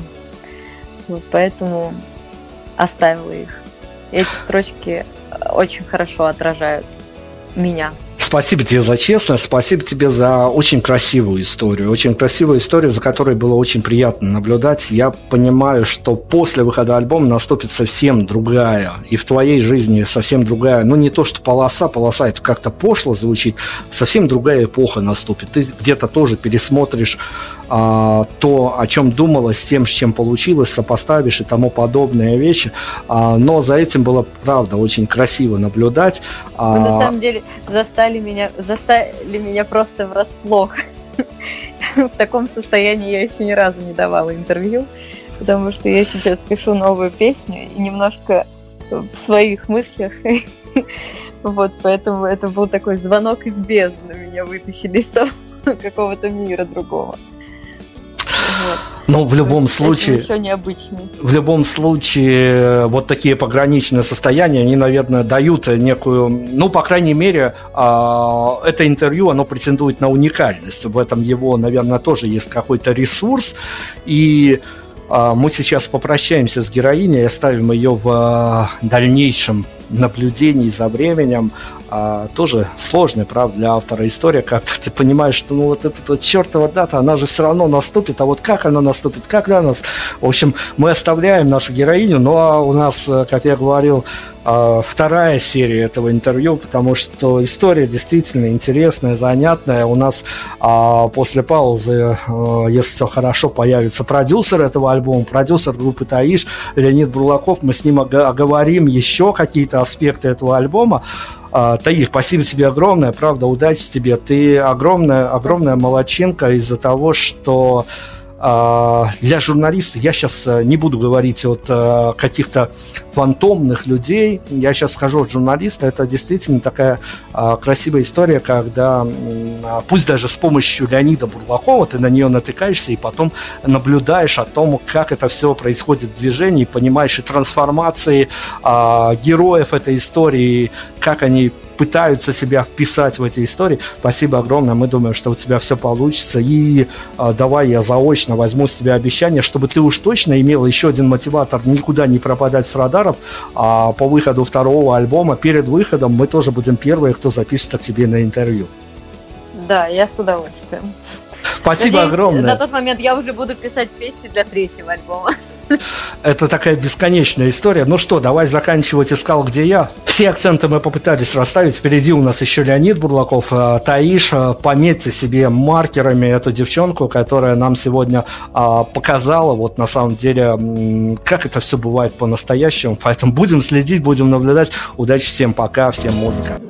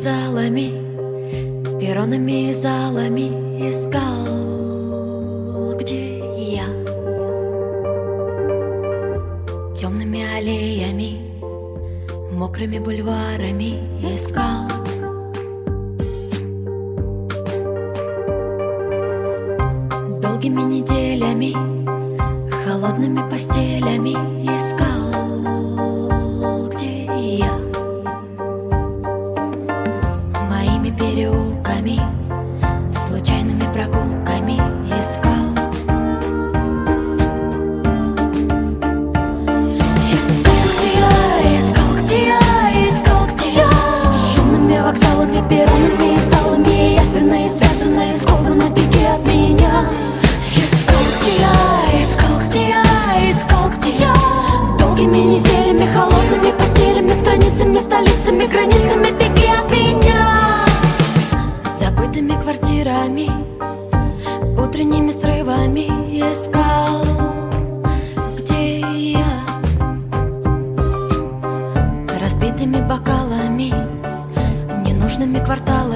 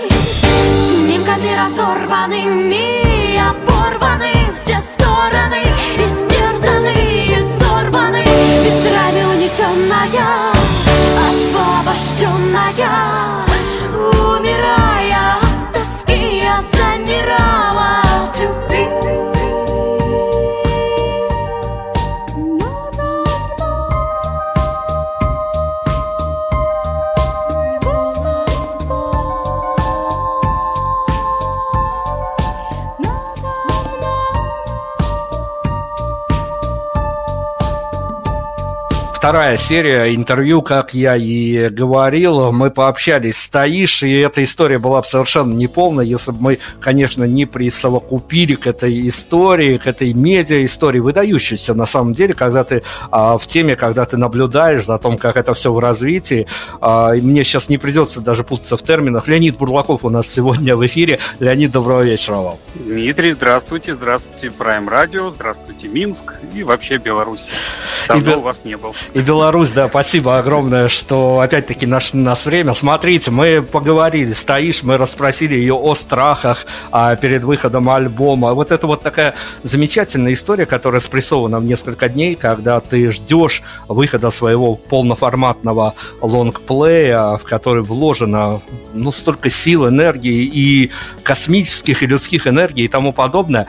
Но я, понятное дело, э, хочу с вами поговорить, начать, по крайней мере, с того, что ну, наверное, с сакральных каких-то важных для вас вещей, А, выходя а, еще год назад, а, планируя выпуск альбома на апрель 2020 года, понятно, что вмешались всем известные события, но выходя с Таиш в публичное пространство с группой Таиш, вы для себя что-то заметили, какие-то тектонические сдвиги, или это ощущение дежавю, когда вы а, приходили в эфир федеральных и нефедеральных радиостанций и понимали, что то ли поменялась риторика журналистов, то ли не поменялась, то ли вы себя ловили на дежавю. Что с вами происходило, когда вы представляли нового артиста? Да, все как всегда. Я каждый раз, когда начинаю работать с новым артистом, чувствую себя снова молодым, неопытным. Э, Только что вот э, пришел в этот мир э, шоу-бизнеса так называемого. То есть мне все всегда отказывают. Я всех говорю, вот, типа, артист, послушайте. Они говорят, ну, типа, у нас тут есть, там, не знаю, LJ, есть там Монгенштерн. Зачем нам, собственно, какая-то новая девушка, Таиш там. Каждый раз, когда потом, ну, в смысле, когда потом проходит лет 10-15, и вдруг эти артисты мои становятся популярными, эти люди потом начинают говорить, так я же вот э, первый, кто заметил, кто помог. Вот, это прям постоянно бывает. И вот это, как вы сказали, ощущение дежавю, оно присутствует с каждым новым артистом. Но тем не менее, ведь история это крутится по-разному, и когда все-таки удается устроиться на интервью с новым артистом, э, понятно, что вы играете роль такого, ну, грубо говоря, серого кардинала, который э, и хочет расставить акценты, и с другой стороны хочет акцентировать все, весь интерес на артисте. Но с другой стороны, э, когда вот эти интервью, я готовясь к интервью, буквально все а, публичные ваши проявления вместе с группой Таиш а, расслушал и рассмотрел. А, Понятно, что если есть картинка, ты вылавливаешь себя, что Леонид Бурлаков ведет себя, а, ну вот, если бы была законодательная инициатива Бурлаков бы запретил, конечно, всех журналистов, потому что у него такое ощущение постиронии ко всем журналистам. Нет, я... нет, ну зачем? Я, вот, я же преподаю в МГУ, у меня там 27 юных, прекрасных девушек, которые будущее музыкальной журналистики.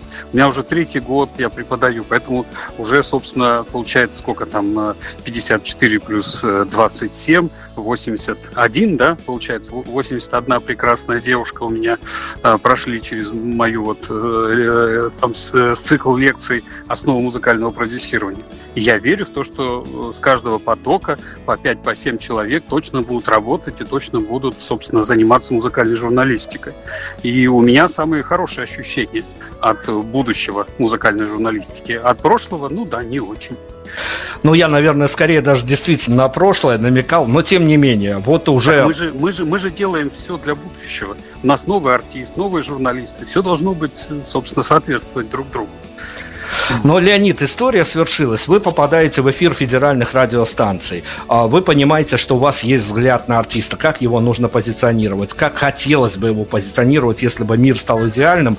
И тем не менее, от общения с журналистами. Вы э, для себя вот какую-то концепцию внутреннюю, которую вы разрабатывали для Таиш а, вместе с этой талантливой девчонкой а, в студийных реалиях, в каких-то таких посиделочных реалиях, и потом, когда вы а, влупили в это в публичное пространство, диссонанс какой-то вас настигал, что все-таки акценты э, на, на ходу приходится переобуваться и исправлять, либо действительно какие-то энергетические энергетические точки, энергетические объемы, которые нужны для выхода на публику, а, вам удалось сформулировать, сформировать, и они дошли до аудитории? Я люблю создавать так называемый corner market, угловой рынок когда мы делаем э, нечто, что вроде бы было раньше, но мы это называем чуть-чуть по-другому, и люди воспринимают это как совершенно новое. Ну или даем э, чему-то, в общем, э, общеизвестному какое-то новое понимание, новое, там, не знаю, направление мысли. Э, вот здесь то же самое, потому что то, что мы делаем стоишь, э, все это было там и у вас, и у нас, э, там, соответственно, э, где-то начиная с 71 по 77 год.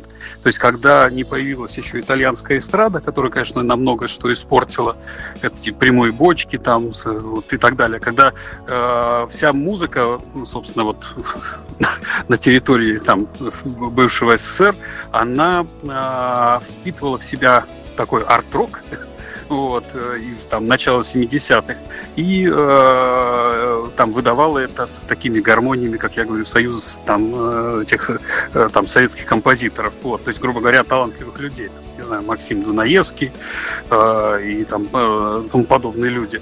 Там, э, и э, эта музыка, она была уникальна. То есть такой музыки на тот момент, ну, в общем, за границей не было. Ну, вспомним только вот прекрасный альбом, не знаю, Софии Ротару «Меланхолия», там, где песни Ивана, вот, или, э, опять извините, те же песнеры, правильно? Вот. То есть э, и э, она, эта музыка вполне себе появлялась и на Западе, ее замечали, потому что она была уникальна. Вот то же самое мы делаем сейчас, и мы просто э, чуть-чуть отыграли назад, записали это с такими более, ну, как бы современными там звуками, инструментами. На самом деле у нас очень традиционный набор инструментов. Вот. То есть я не люблю какие-то там новомодные звуки, люблю просто хорош, хорошо записанные гитары, барабаны, там голос, чтобы хорошо записан. Вот. И получился очень такой ком- комфортный для уха, э, для слушателя, э, отличный музыкальный как бы продукт. Ну, для меня это продукт, потому что мы его произвели. Ну хорошо, расскажите, пожалуйста, ведь это такая продюсерская история, когда продюсер живет в ритме, когда продюсер расставляет какие-то медиа-акценты, когда он э, чертит медиаплан, и вдруг э, альбом э, в связи с социальной ситуацией, в связи с пандемийной ситуацией откладывается выход на год. А не потерять ритм, оставаться в ритме, искать какие-то для себя, ну я не знаю, батарейки перезаряжать. Выход альбома, отложившийся на год, он какую шутку с вами лично сыграл? Ну, мы успели подготовиться ко второму альбому. То есть у нас э, накоплен, собственно, материал для второго альбома в спокойном таком режиме. И, и вот моя мечта его в ноябре уже выпустить, потому что материал прям он, его много, его хочется быстрее показать публике. А, у нас появилась возможность договориться там с крупными там партнерами, которые нам сейчас, э, сейчас помогают с этим проектом. У нас появилась возможность дождаться окончания учебы в Щепкинском, соответственно, для Таис. И теперь она свободна, и у нее был выбор. Она могла стать актрисой или э, могла продолжать там, э, собственно, быть автором-исполнителем и заниматься группой Таиш.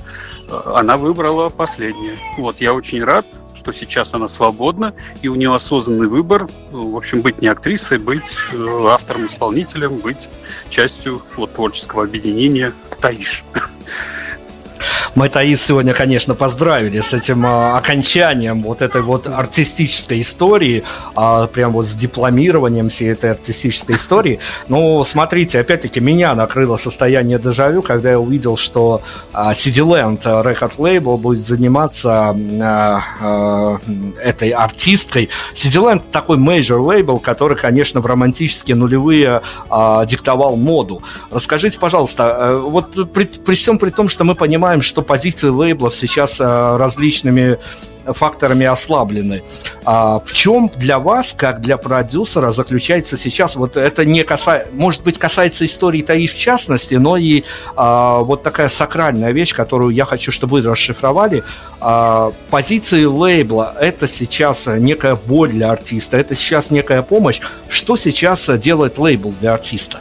В данной ситуации у нас есть артист, которого мало пока кто знает. Правильно? Мы должны его там донести до слушателя информацию. Э, в этом нам помогает э, там команда, которую сформировал там Юрий Цейтлин, там Антон Косы, там и Женя Бахуров, ну, вот, собственно, является там компания Cityland. Э, это команда там молодых, то есть им всем где-то, не знаю, 25-30 лет, а, которые понимают, что такое ТикТок, что такое Инстаграм, там, что такое там ВКонтакте и так далее. Потому что мы все-таки уже некий пережиток со своими там радио, телевидением и так далее. И, конечно, помощь этих людей, она важна. Я, конечно, могу нанять там каких-то сторонних, правильно? Но зачем, когда есть структура, которая уже создана, которая работает, которая хорошо себя зарекомендовала, вот, и который может мне помочь, собственно, донести артиста, там, творчество артиста до слушателей.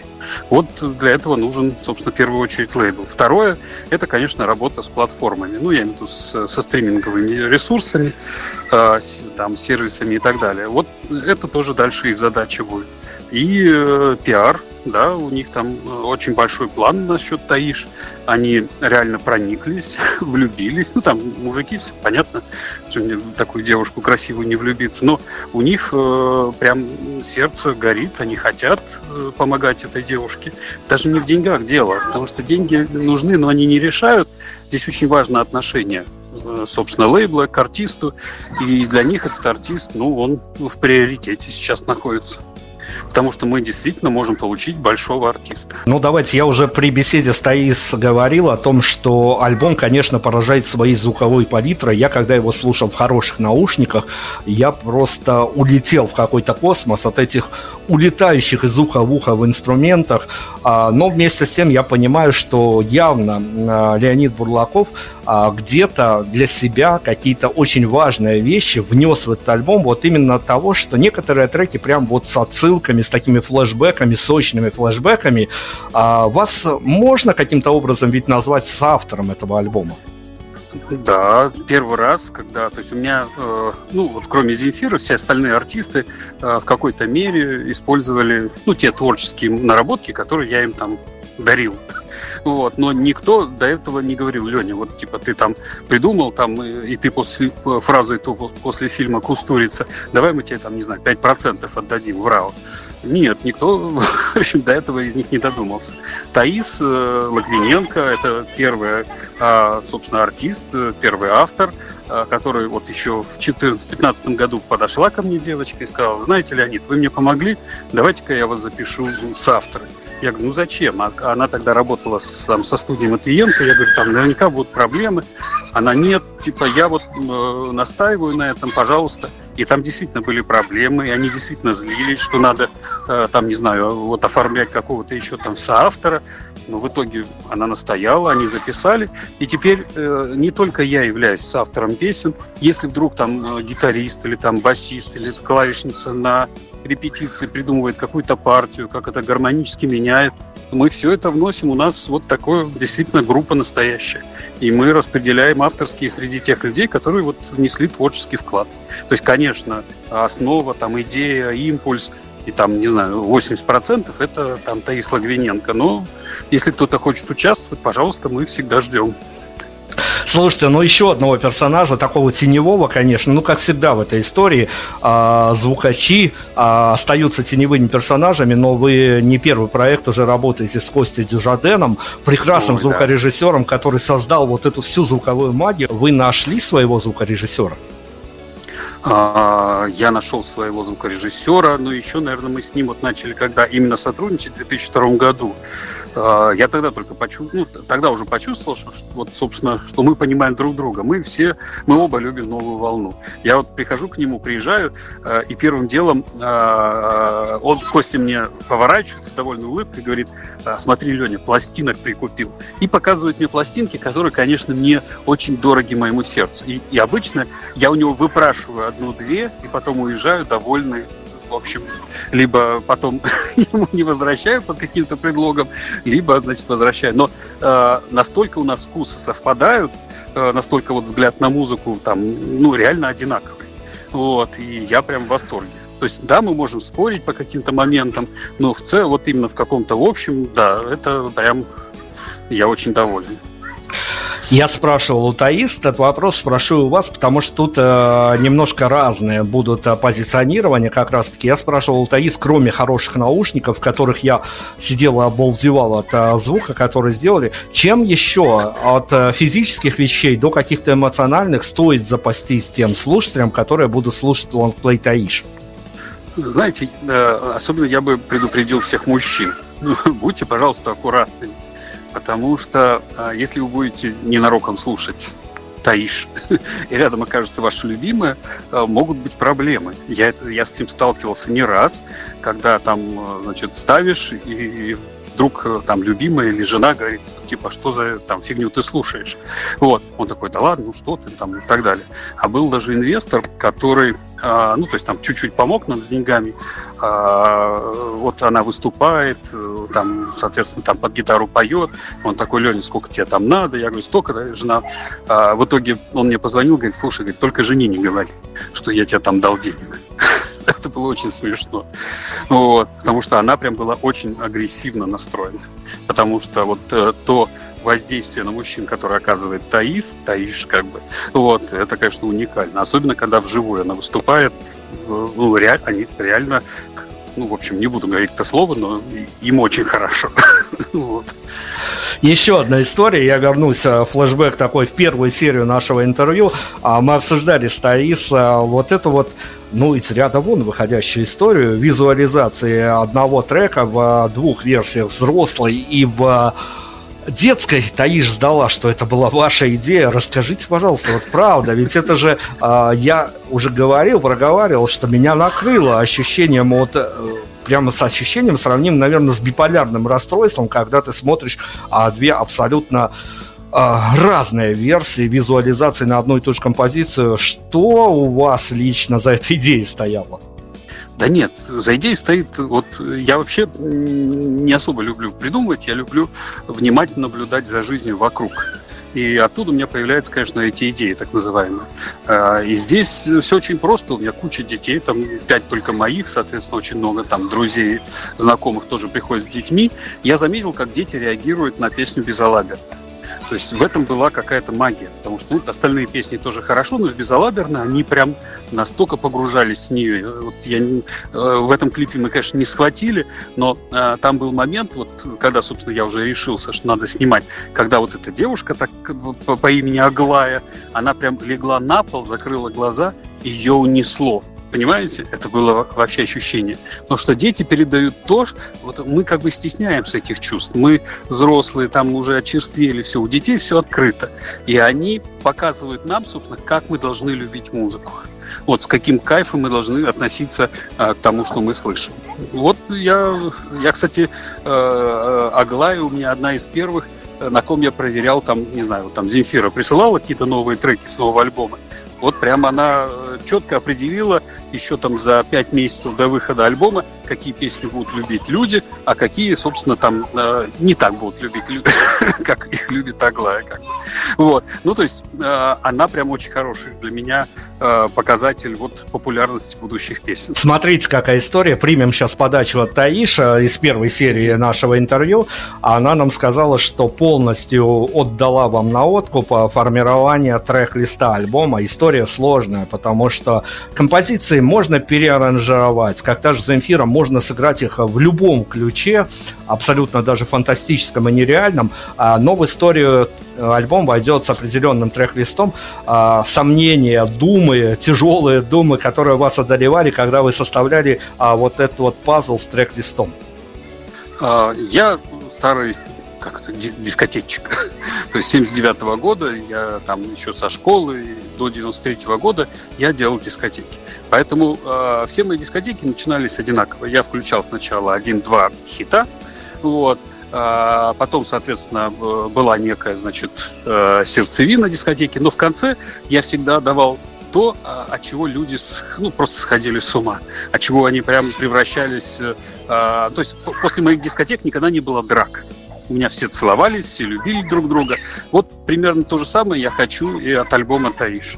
Вот, и, собственно, также я составлял и все предыдущие альбомы. Еще одна штука, она, наверное, сакральна для самого Бурлакова, который э, говорит иногда о том, что есть, есть некая такая сверхидея э, проникнуть к слушателю в спальню. Э, как, как будете проникать в спальник э, с альбомом «Таиш»? Очень просто у нас, э, вот я сегодня ездил уже окончательно там договорился, какой будет картон, какой будет, значит, э, какого цвета будет винил, как он будет выглядеть, сколько грамм там. Э, собственно, вот э, с, с таким винилом мы попадем в спальню. Вот, потому что очень хорошая традиция, всем советую. Мы с супругой каждый вечер перед сном ставим э, одну пластинку. Если мы засыпаем на половине пластинки, ну хорошо, засыпаем на второй половине еще лучше. Но вот каждый вечер у нас одна новая пластинка звучит. Э, на игле как бы стоит. Вот то же самое, пластинка будет очень красивая. Э, то есть, ну так, я все-таки решил не, там, не жалеть там денег на то, чтобы ее произвести, э, и сделаем действительно такое маленькое произведение искусства. Ну давайте тогда о чем-то очень близком и очень о чем-то важном. Мы поймали стоп-кадр Стоис. А в каком впечатлении, в каких борьбах с внутренними демонами, ангелами она пребывает в эти последние дни а, до релиза альбома. Давайте сделаем стоп-кадр с Леонидом Бурлаковым. Какие ощущения, какие надежды, какие а, разочарования, что творится с а, продюсером этой всей магии за пару дней до релиза? Ну, я все-таки уверен, что, наверное, это будет мой последний артист в моей жизни. Почему-то вот у меня такое ощущение. Поэтому все, что сделает Таиш, все, что вы услышите от Таиш сегодня, там, э, там через 4 дня или через 2 года, это, собственно, вот такая будет моя там красивая лебединая песня. Вот. Я к этому отношусь именно так. А вот я сейчас а, за референс возьму а, музыканта, который тоже вот, ну, это такая волнительная для меня была история, сделать интервью с а, э, солистом группы «Свинцовый туман», который в этом году решил совершить такой флешбэк, тоже вернуться, камбэк даже, вернее говоря. Ну вот это такая история, когда ты сидишь за школьной партой и слушаешь музыку, потом э, в каком-то 20-21 году э, ты берешь интервью у кумира твоего детства, и он говорит тебе, вот понимаешь, я пишу хорошие песни, но я не понимаю, как мне в нынешних реалиях доносить это все до слушателя. А вы насколько быстро собрались с мыслями и поняли, а, какие-то каналы контента, контент э, доноса а, того, что вы соорудили, и как это правильно будет позиционировать в нынешних реалиях? Ну, смотрите, мне, конечно, легче, чем Диме, э, потому что у меня есть э, очень популярный ютубер, ну, по всем меркам э, реальных, то есть не какие-то там рекламные, там нагнанные рекламы, а реальные подписчики 62 тысячи у Таис, это уже армия поклонников. А, второе, в общем, по статистике, это 87% мужчины. У меня другого выхода нет. То есть я, да, я делаю потрясающий проект, не пошлый, э, с очень красивой девушкой, э, с очень женственной такой. Э, то есть я хочу, чтобы мужчины наконец-то услышали не пошлятину, а настоящую женскую красивую музыку. Ну вот, чтобы они могли, ну то есть вот уехал он там, не знаю, в командировку, чтобы он не побежал там, не знаю, к местной девушке. Он послушал музыку, вспомнил свою прекрасную жену. Вот, ему стало хорошо, он побыстрее захотел вернуться к ней. Вот, наверное, вот э, это одно из тех э, как бы эмоций, чувств, там, не знаю, которые я хочу чтобы вы как бы получили. Здесь я очень могу сильно ошибаться, но опять-таки наблюдатель со стороны, э, я был в теме того, как э, двигался этот проект, вот в процессе как раз-таки, я почему-то на какой-то момент очень часто выхватывал себя на э, мыслях, может быть, даже на иллюзиях в разрезе этого разговора о том, что идеологический проект очень сложно строился, то есть была некая задумка, а вот как ее реализовать в реалиях вас очень сильно идеологически штормило. В чем я был неправ в своих ощущениях? А, в том, что, наверное, вы не слышали альбома целиком, вот, э, не общались с девушкой именно так вот, как там я общаюсь последние, там, не знаю, вот с, с, как, с 14 года реально. То есть э, так же, как вы наблюдали за проектом, я наблюдал за ростом артиста. И мне же очень важно получить э, договор, там, ну, получить артиста, не который написал вот сейчас хит, а э, вот я чувствую, что этот артист, этот автор может там через год, через два, через пять лет написать песню там в 10-100 раз лучше, чем он написал сейчас. То есть я вижу, что у человека есть потенциал там есть рост. Вот, например, она сейчас закончила щепку, и следующий шаг, она сразу поступает на композиторское. Ну, вот, то есть она будет развиваться, будет расти э, и как музыкант, и, соответственно, э, как автор мне очень важно не... Вот, да, сейчас там отличная пластинка получилась. Я очень критично отношусь к себе, к своей работе. Я считаю, что это пластинка на твердую четверку. Ну, что вы понимали, э, там э, э, многие альбомы известных артистов не набирают у меня и 3,5 балла. Вот здесь как бы твердая четверка но я жду второго альбома, который уже э, вот как минимум э, есть три песни на 5 баллов. То есть вот э, то, что для меня, ну, ну, вверх. То есть 5 баллов очень мало артистов получают, очень мало песен получают от меня. В этом году только вот «Жди меня» и «Пальто» вот две песни, которые получили 5 баллов. Леонид, смотрите, если я вас спрошу вот чисто такой продюсерский взгляд, опять-таки, тут э, могут пересекаться различные траектории, и как позиционировать, и как лучше слушать, в каких декорациях, в каких локациях. А, каким бы ни был хороший новый альбом Земфиры, лично я его, ну, из-за своих каких-то тараканов начинаю слушать с третьего трека, два первых для меня улетают в какую-то бездну. Расскажите мне, пожалуйста, по вашему авторскому инсайду, а, есть некая концепция, как бы хотелось, чтобы слушатели с каких треков, э, в какой последовательности, либо это режим шаффл, э, слушали новый альбом Таиш? Вот именно как я его составил, так, пожалуйста, и слушайте. Потому что он вас будет вести э, к последнему треку очень нежно, очень ласково, но очень уверенно. Вот. То есть он не даст вам э, оторваться вот, отвлечься. Вот. При этом вы можете делать все, что хотите на фоне этой музыки, но она будет вас держать. И еще отлично, конечно, в машине его слушать. А, я для себя знаете, вот если так можно по радио говорить, а, для меня музыка Таис — это самый медленный секс, который я э, испытывал в своей жизни. Хорошая аналогия, ничего тут не скажешь. Я хочу вас спросить опять-таки э, тот вопрос, с которым э, я его, может быть, не совсем корректно сформулировал в первой серии нашего интервью, в котором главной героиней была как раз-таки Таиш, а, но тем не менее, может быть, вы найдете ответ на этот вопрос, создавая этот альбом, понимая, как в современных реалиях что работает, что не работает, а вы все-таки оглядывались на аудиторию? А, все-таки, наверное, я оглядывался на свое ощущение а, какая, какую я хотел бы видеть аудиторию. Вот, у меня есть вера в слушателя, есть вера, собственно, в то, что люди могут воспринимать хорошую музыку, и я не верю средства массовой информации, которые э, твердят нам из всех щелей, что вот вы должны любить, э, там, не знаю, три шестерки, э, эту ужасную рекламу, там, то и так далее. Все. Вот. Я верю в то, что люди, вот, Э, которые не являются активными в сети, э, там не пишут какие-то, значит, там посты и так далее, что именно для них эта музыка будет очень важна, потому что они испуганы, они не понимают, вот они живут, и вдруг на них обрушивается огромное количество какого-то, вообще невероятно, а, ну, так сказать, ну, я, ну, не хочется какие-то плохие слова говорить, ну, нехорошего контента. Вот. И они ищут музыку хорошую. То есть она появляется.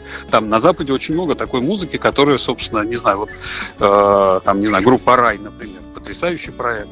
Вот, э, или там, не знаю, та же Лана Дел ну, отличная девушка. Вот. И, но почему нет такой музыки на русском языке, я не понимаю. Почему, когда на русском языке, э, собственно, мы исполняем э, подобную музыку, у всех ощущение, ну вот, я имею в виду у таких вот типа деятелей музыкальной журналистики, что это, не знаю, какая-то вот там, не знаю, там София Ротару.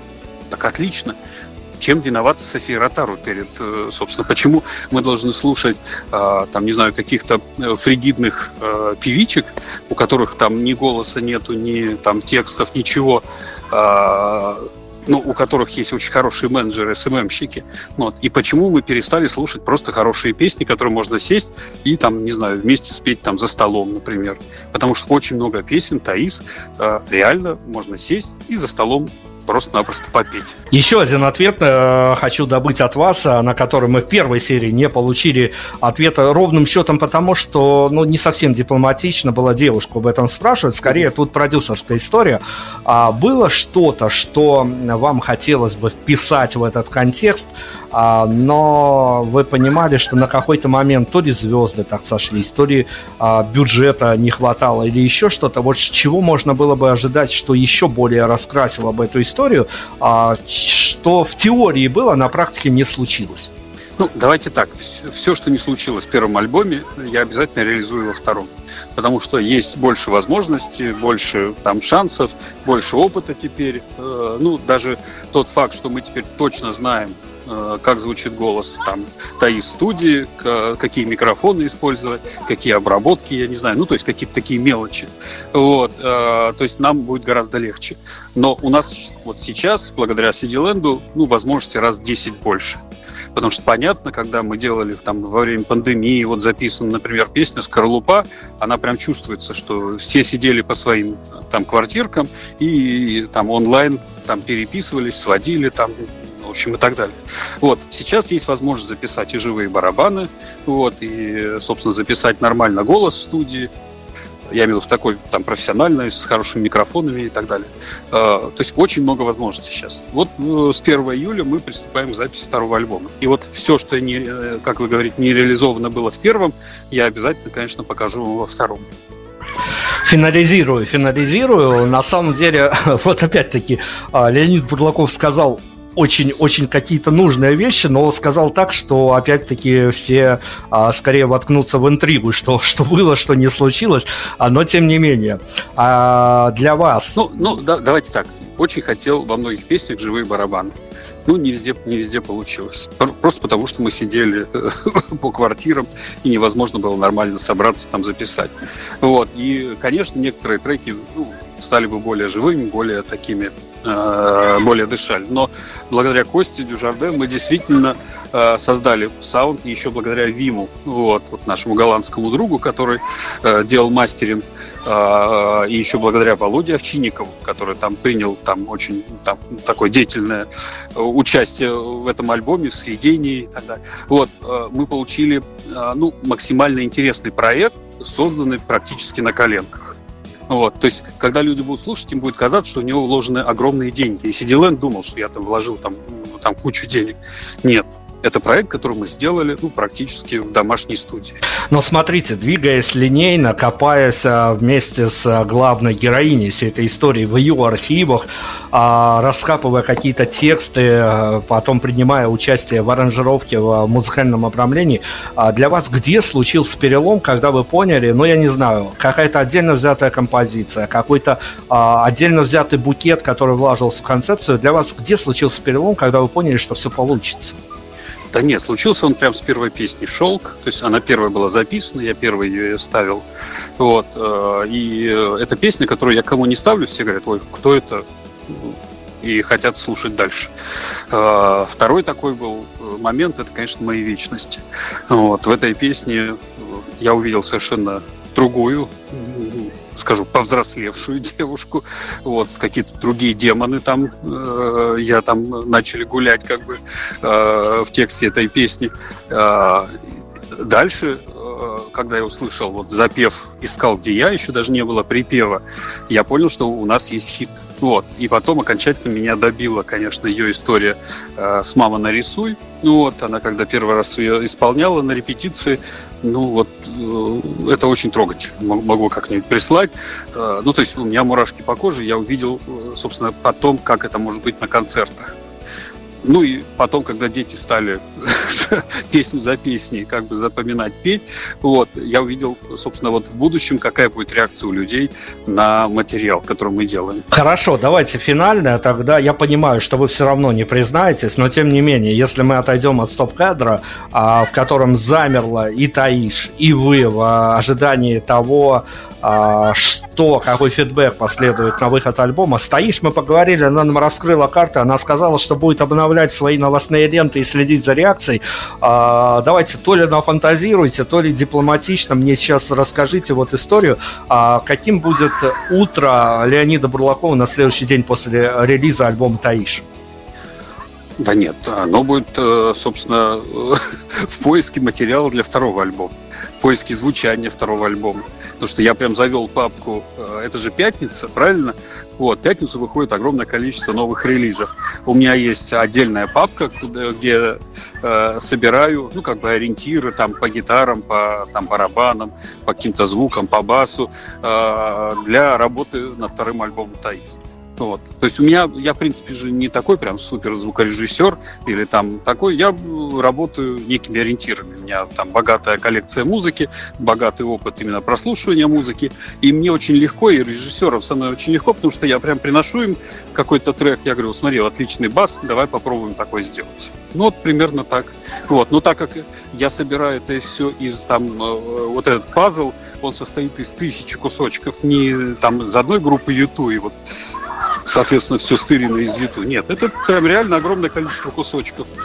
И когда мы это делаем э, уже самостоятельно, там в своих студиях, здесь у нас, конечно, получается свой собственный материал. Очень прям финально и очень сакрально закончим. Э, ваши комментарии к э, релизу Таиш мы обсуждали, опять-таки, в первой серии все это мы не могли не обсудить, потому что где есть Бурлаков, там есть и некие очень важные вещи, очень тонкие материи, которые раздорвутся, что называется. Вот смотрите, мы пообсуждали «Стоишь», э, ну, наверное, вы были участником, вернее, не участником, а наблюдателем событий, когда э, Земфире прилетела от рецензентов альбома э, за то, что она находится в своей матрице и не поет о насущном, не находится в повестке. Как вам кажется, э, в любом случае, за что мы, мы должны затронуть эту тему, потому что есть, есть запрос некий некий запрос, который резко изменился за последние года полтора-два точно. Есть запрос требований к артисту, за что Таис может прилететь за ее дебютный альбом. Ну, я думаю, прилетит э, очень много от тех, кто слушал ее под гитару, ну, как бы в акустике. Это то же самое было у нас с Боб Диланом и с Марк Боланом, когда они перешли в электричество. То есть они действительно очень агрессивно настроены к электрической, там, Таис Лагвиненко. А, ну, мы сделали два проекта разных, и я обещаю, что Таис Лагвиненко обязательно выпустит и акустический альбом. Мне это тоже нравится. А, но так как все-таки Таис, это не Таис Лагвиненко, а это именно творческий союз, там, не знаю, Кости Дюжарден, Таис Лагвиненко, там, не знаю, Данила Масловского, Георгия Волева, Леонида Бурлакова, там, Евгения Зведенова. То есть очень много людей, которые э, задействованы в этом проекте. И э, это действительно интересные люди с интересным опытом в музыке. И послушать, не знаю, там бас, партию бас-гитары, там песни «Искал, где я», э, любителям группы «Извините, Мумитроль» будет интересно. Потому что сыграл сдвиг и сыграл очень интересную партию бас-гитары. Вот. Поэтому здесь э, как, как прилетит, так и улетит. Но давайте я буду выруливать на финальные титры. Все-таки в момент э, того, как вы участвовали в сборке этого альбома, в создании этого альбома, что для вас было? Какая-то строчка, четверостишья? Мы с Таис заканчивали, она озвучила свою версию финальных титров. Что для вас из ее творчества написанными строчками, что для вас заело в голове, а, что вы потом ходили и намурлыкивали сами себе буквально день, два, три, я не знаю, сколько это длилось? Конечно, часть песен я помог ей написать в какой-то мере, вот, но их я, конечно, не помню, потому что я своих стихов никогда не помню. А вот из ее творчества ну, конечно, «Мама нарисуй». Это одна из песен, которая меня, ну, реально я очень, э, очень трепетно отношусь. Вот мне очень понравилась песня у Лос Хафтанос про маму. Конечно, понравилась песня Земфиры про маму. Вот третья песня там за последний год, которая там про маму, «Мама нарисуй» у Таис. И э, там «Мама нарисуй на спине мои крылья». Ну вот, э, это очень красивый образ. Э, конечно, песня «Шелк», потому что ну, знаете, у меня э, э, дети очень любят песни, эту песню петь. И э, иногда я э, краснею от того, что они ее поют в садике, например, и воспитательница там э, может позвонить и сказать, Леонид, вот, э, вот дети поют вот такие-то строчки-то. Вот, там словно нагая. Вот. И, э, ну, есть как бы определенные такие вот э, смущения, которые там э, приводят меня как бы от того, что дети начинают петь эти песни. Но, с другой стороны, эти строчки мне очень нравятся, и они очень красивые, ну, по образу, потому что пошлости нет, есть какая-то красивая, ну, вот реально молодость и красота, как я называю это. А, я очень много видел, кстати, каверов на эту песню, именно то, что тиктоки люди делают или там в Инстаграме выставляют. И именно девчонки молодые, 14-15 лет, очень любят ее цитировать. Вот. Потом, конечно, песня «Скорлупа». Там э, порой петь, там, там, не знаю, страшнее, чем раздеться очень сильные строчки. Вот. И очень откровенные. То есть Таис вообще, она а, умеет быть откровенной. Она, конечно, скрытная, там как-то э, трудно с ней вот именно в жизни как-то от нее получить какую-то эмоцию и так далее. Но вот в песнях она раскрывается очень красиво. Ну вот, например. Потом, конечно, было в 17. Вот. Там то, что было в 17, никому не расскажем, никому не покажем. Э, там спрячем там в этих файлах, закодируем э, там. Э, то есть очень, ну, для меня понятные слова. Вот. У меня, может быть, не было такой молодости, как у Таис, потому что я был такой пай-мальчик-меломан. Там максимум спекулировал пластинками, но кого это сейчас заинтересует. У Таис, конечно, была более бурная молодость, э, поэтому нафантазировать после этой песни много что можно. Вот. Ну и вот, смотрите. принципе, я, да, потихонечку могу цитировать все песни. У меня очень плохая память на стихи, но вот стоит как-то там вот эти строчки, они выскакивают в голове. Ну, я думаю, что мы, мы сегодня на радио сочинили такую многосложную историю, двухсерийное интервью впервые в нашей истории. Мы пошли на такой эксперимент, но я думаю, что альбом этого как минимум достоин. А, но давайте закончим с вами, открестившись от а, ваших ожиданий, от ожиданий Таис от альбома, потому что когда вы к нам попадаете, нам потом приходят фидбэки, и я не могу не задать этот вопрос. Угу. Сейчас оторвемся от всей реальности и скажите, пожалуйста, при вашем виде видении того, а у вас особенное видение. И когда я заговариваю с вами о музыкантах, которые к нам еженедельно попадают в интервью, они тем или иным способом, а, но все равно реагируют на фамилию Бурлаков. А, скажите мне, пожалуйста, при вашем видении картины, ситуации в мире, при том, что мы а, сейчас еще в этих всех и пандемийных условиях и тому подобное, и в конспирологических теориях находимся, мой вопрос будет очень простой. Как вам кажется, в общем, глобально, что будет дальше? А, Дальше э, мы нарожаем много новых детей. Эти дети вырастут, сметут нас, э, как-то молодые львы, там, э, с лица земли, и наступит новый прекрасный мир прекрасного будущего. Вот. А, и я верю в то, что дальше будет только интересней. И очень надеюсь, что а, все вот эти старики, которые сейчас у власти, не допустят войны.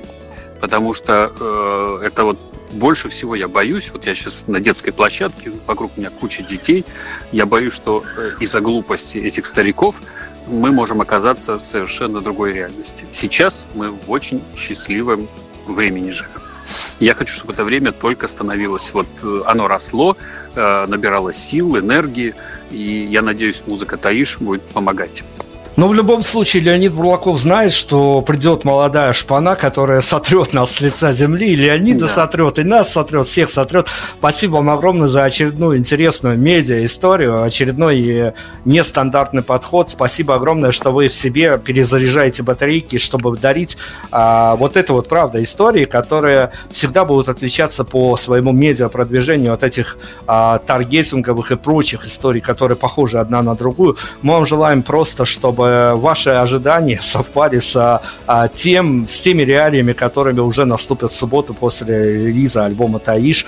А в пятницу его все расслушают, а в субботу, наверное, уже начнут как-то более или менее отвлекаться, откликаться. А, ну, ну, правда, я не знаю, что пожелать еще вам, потому что я знаю, что для вас это тоже очень важная история. А, просто спасибо, что вы поверили в артистку, подарили красивую историю. Я надеюсь, что ну вот в карму вам что-то за это обязательно прилетит летит. Спасибо вам огромное. Спасибо вам большое. Давайте. Счастливо. Давайте. Прайм Радио. Ваш правильный выбор. Еще одна песня, которую я сочинила. Название пока что не придумала.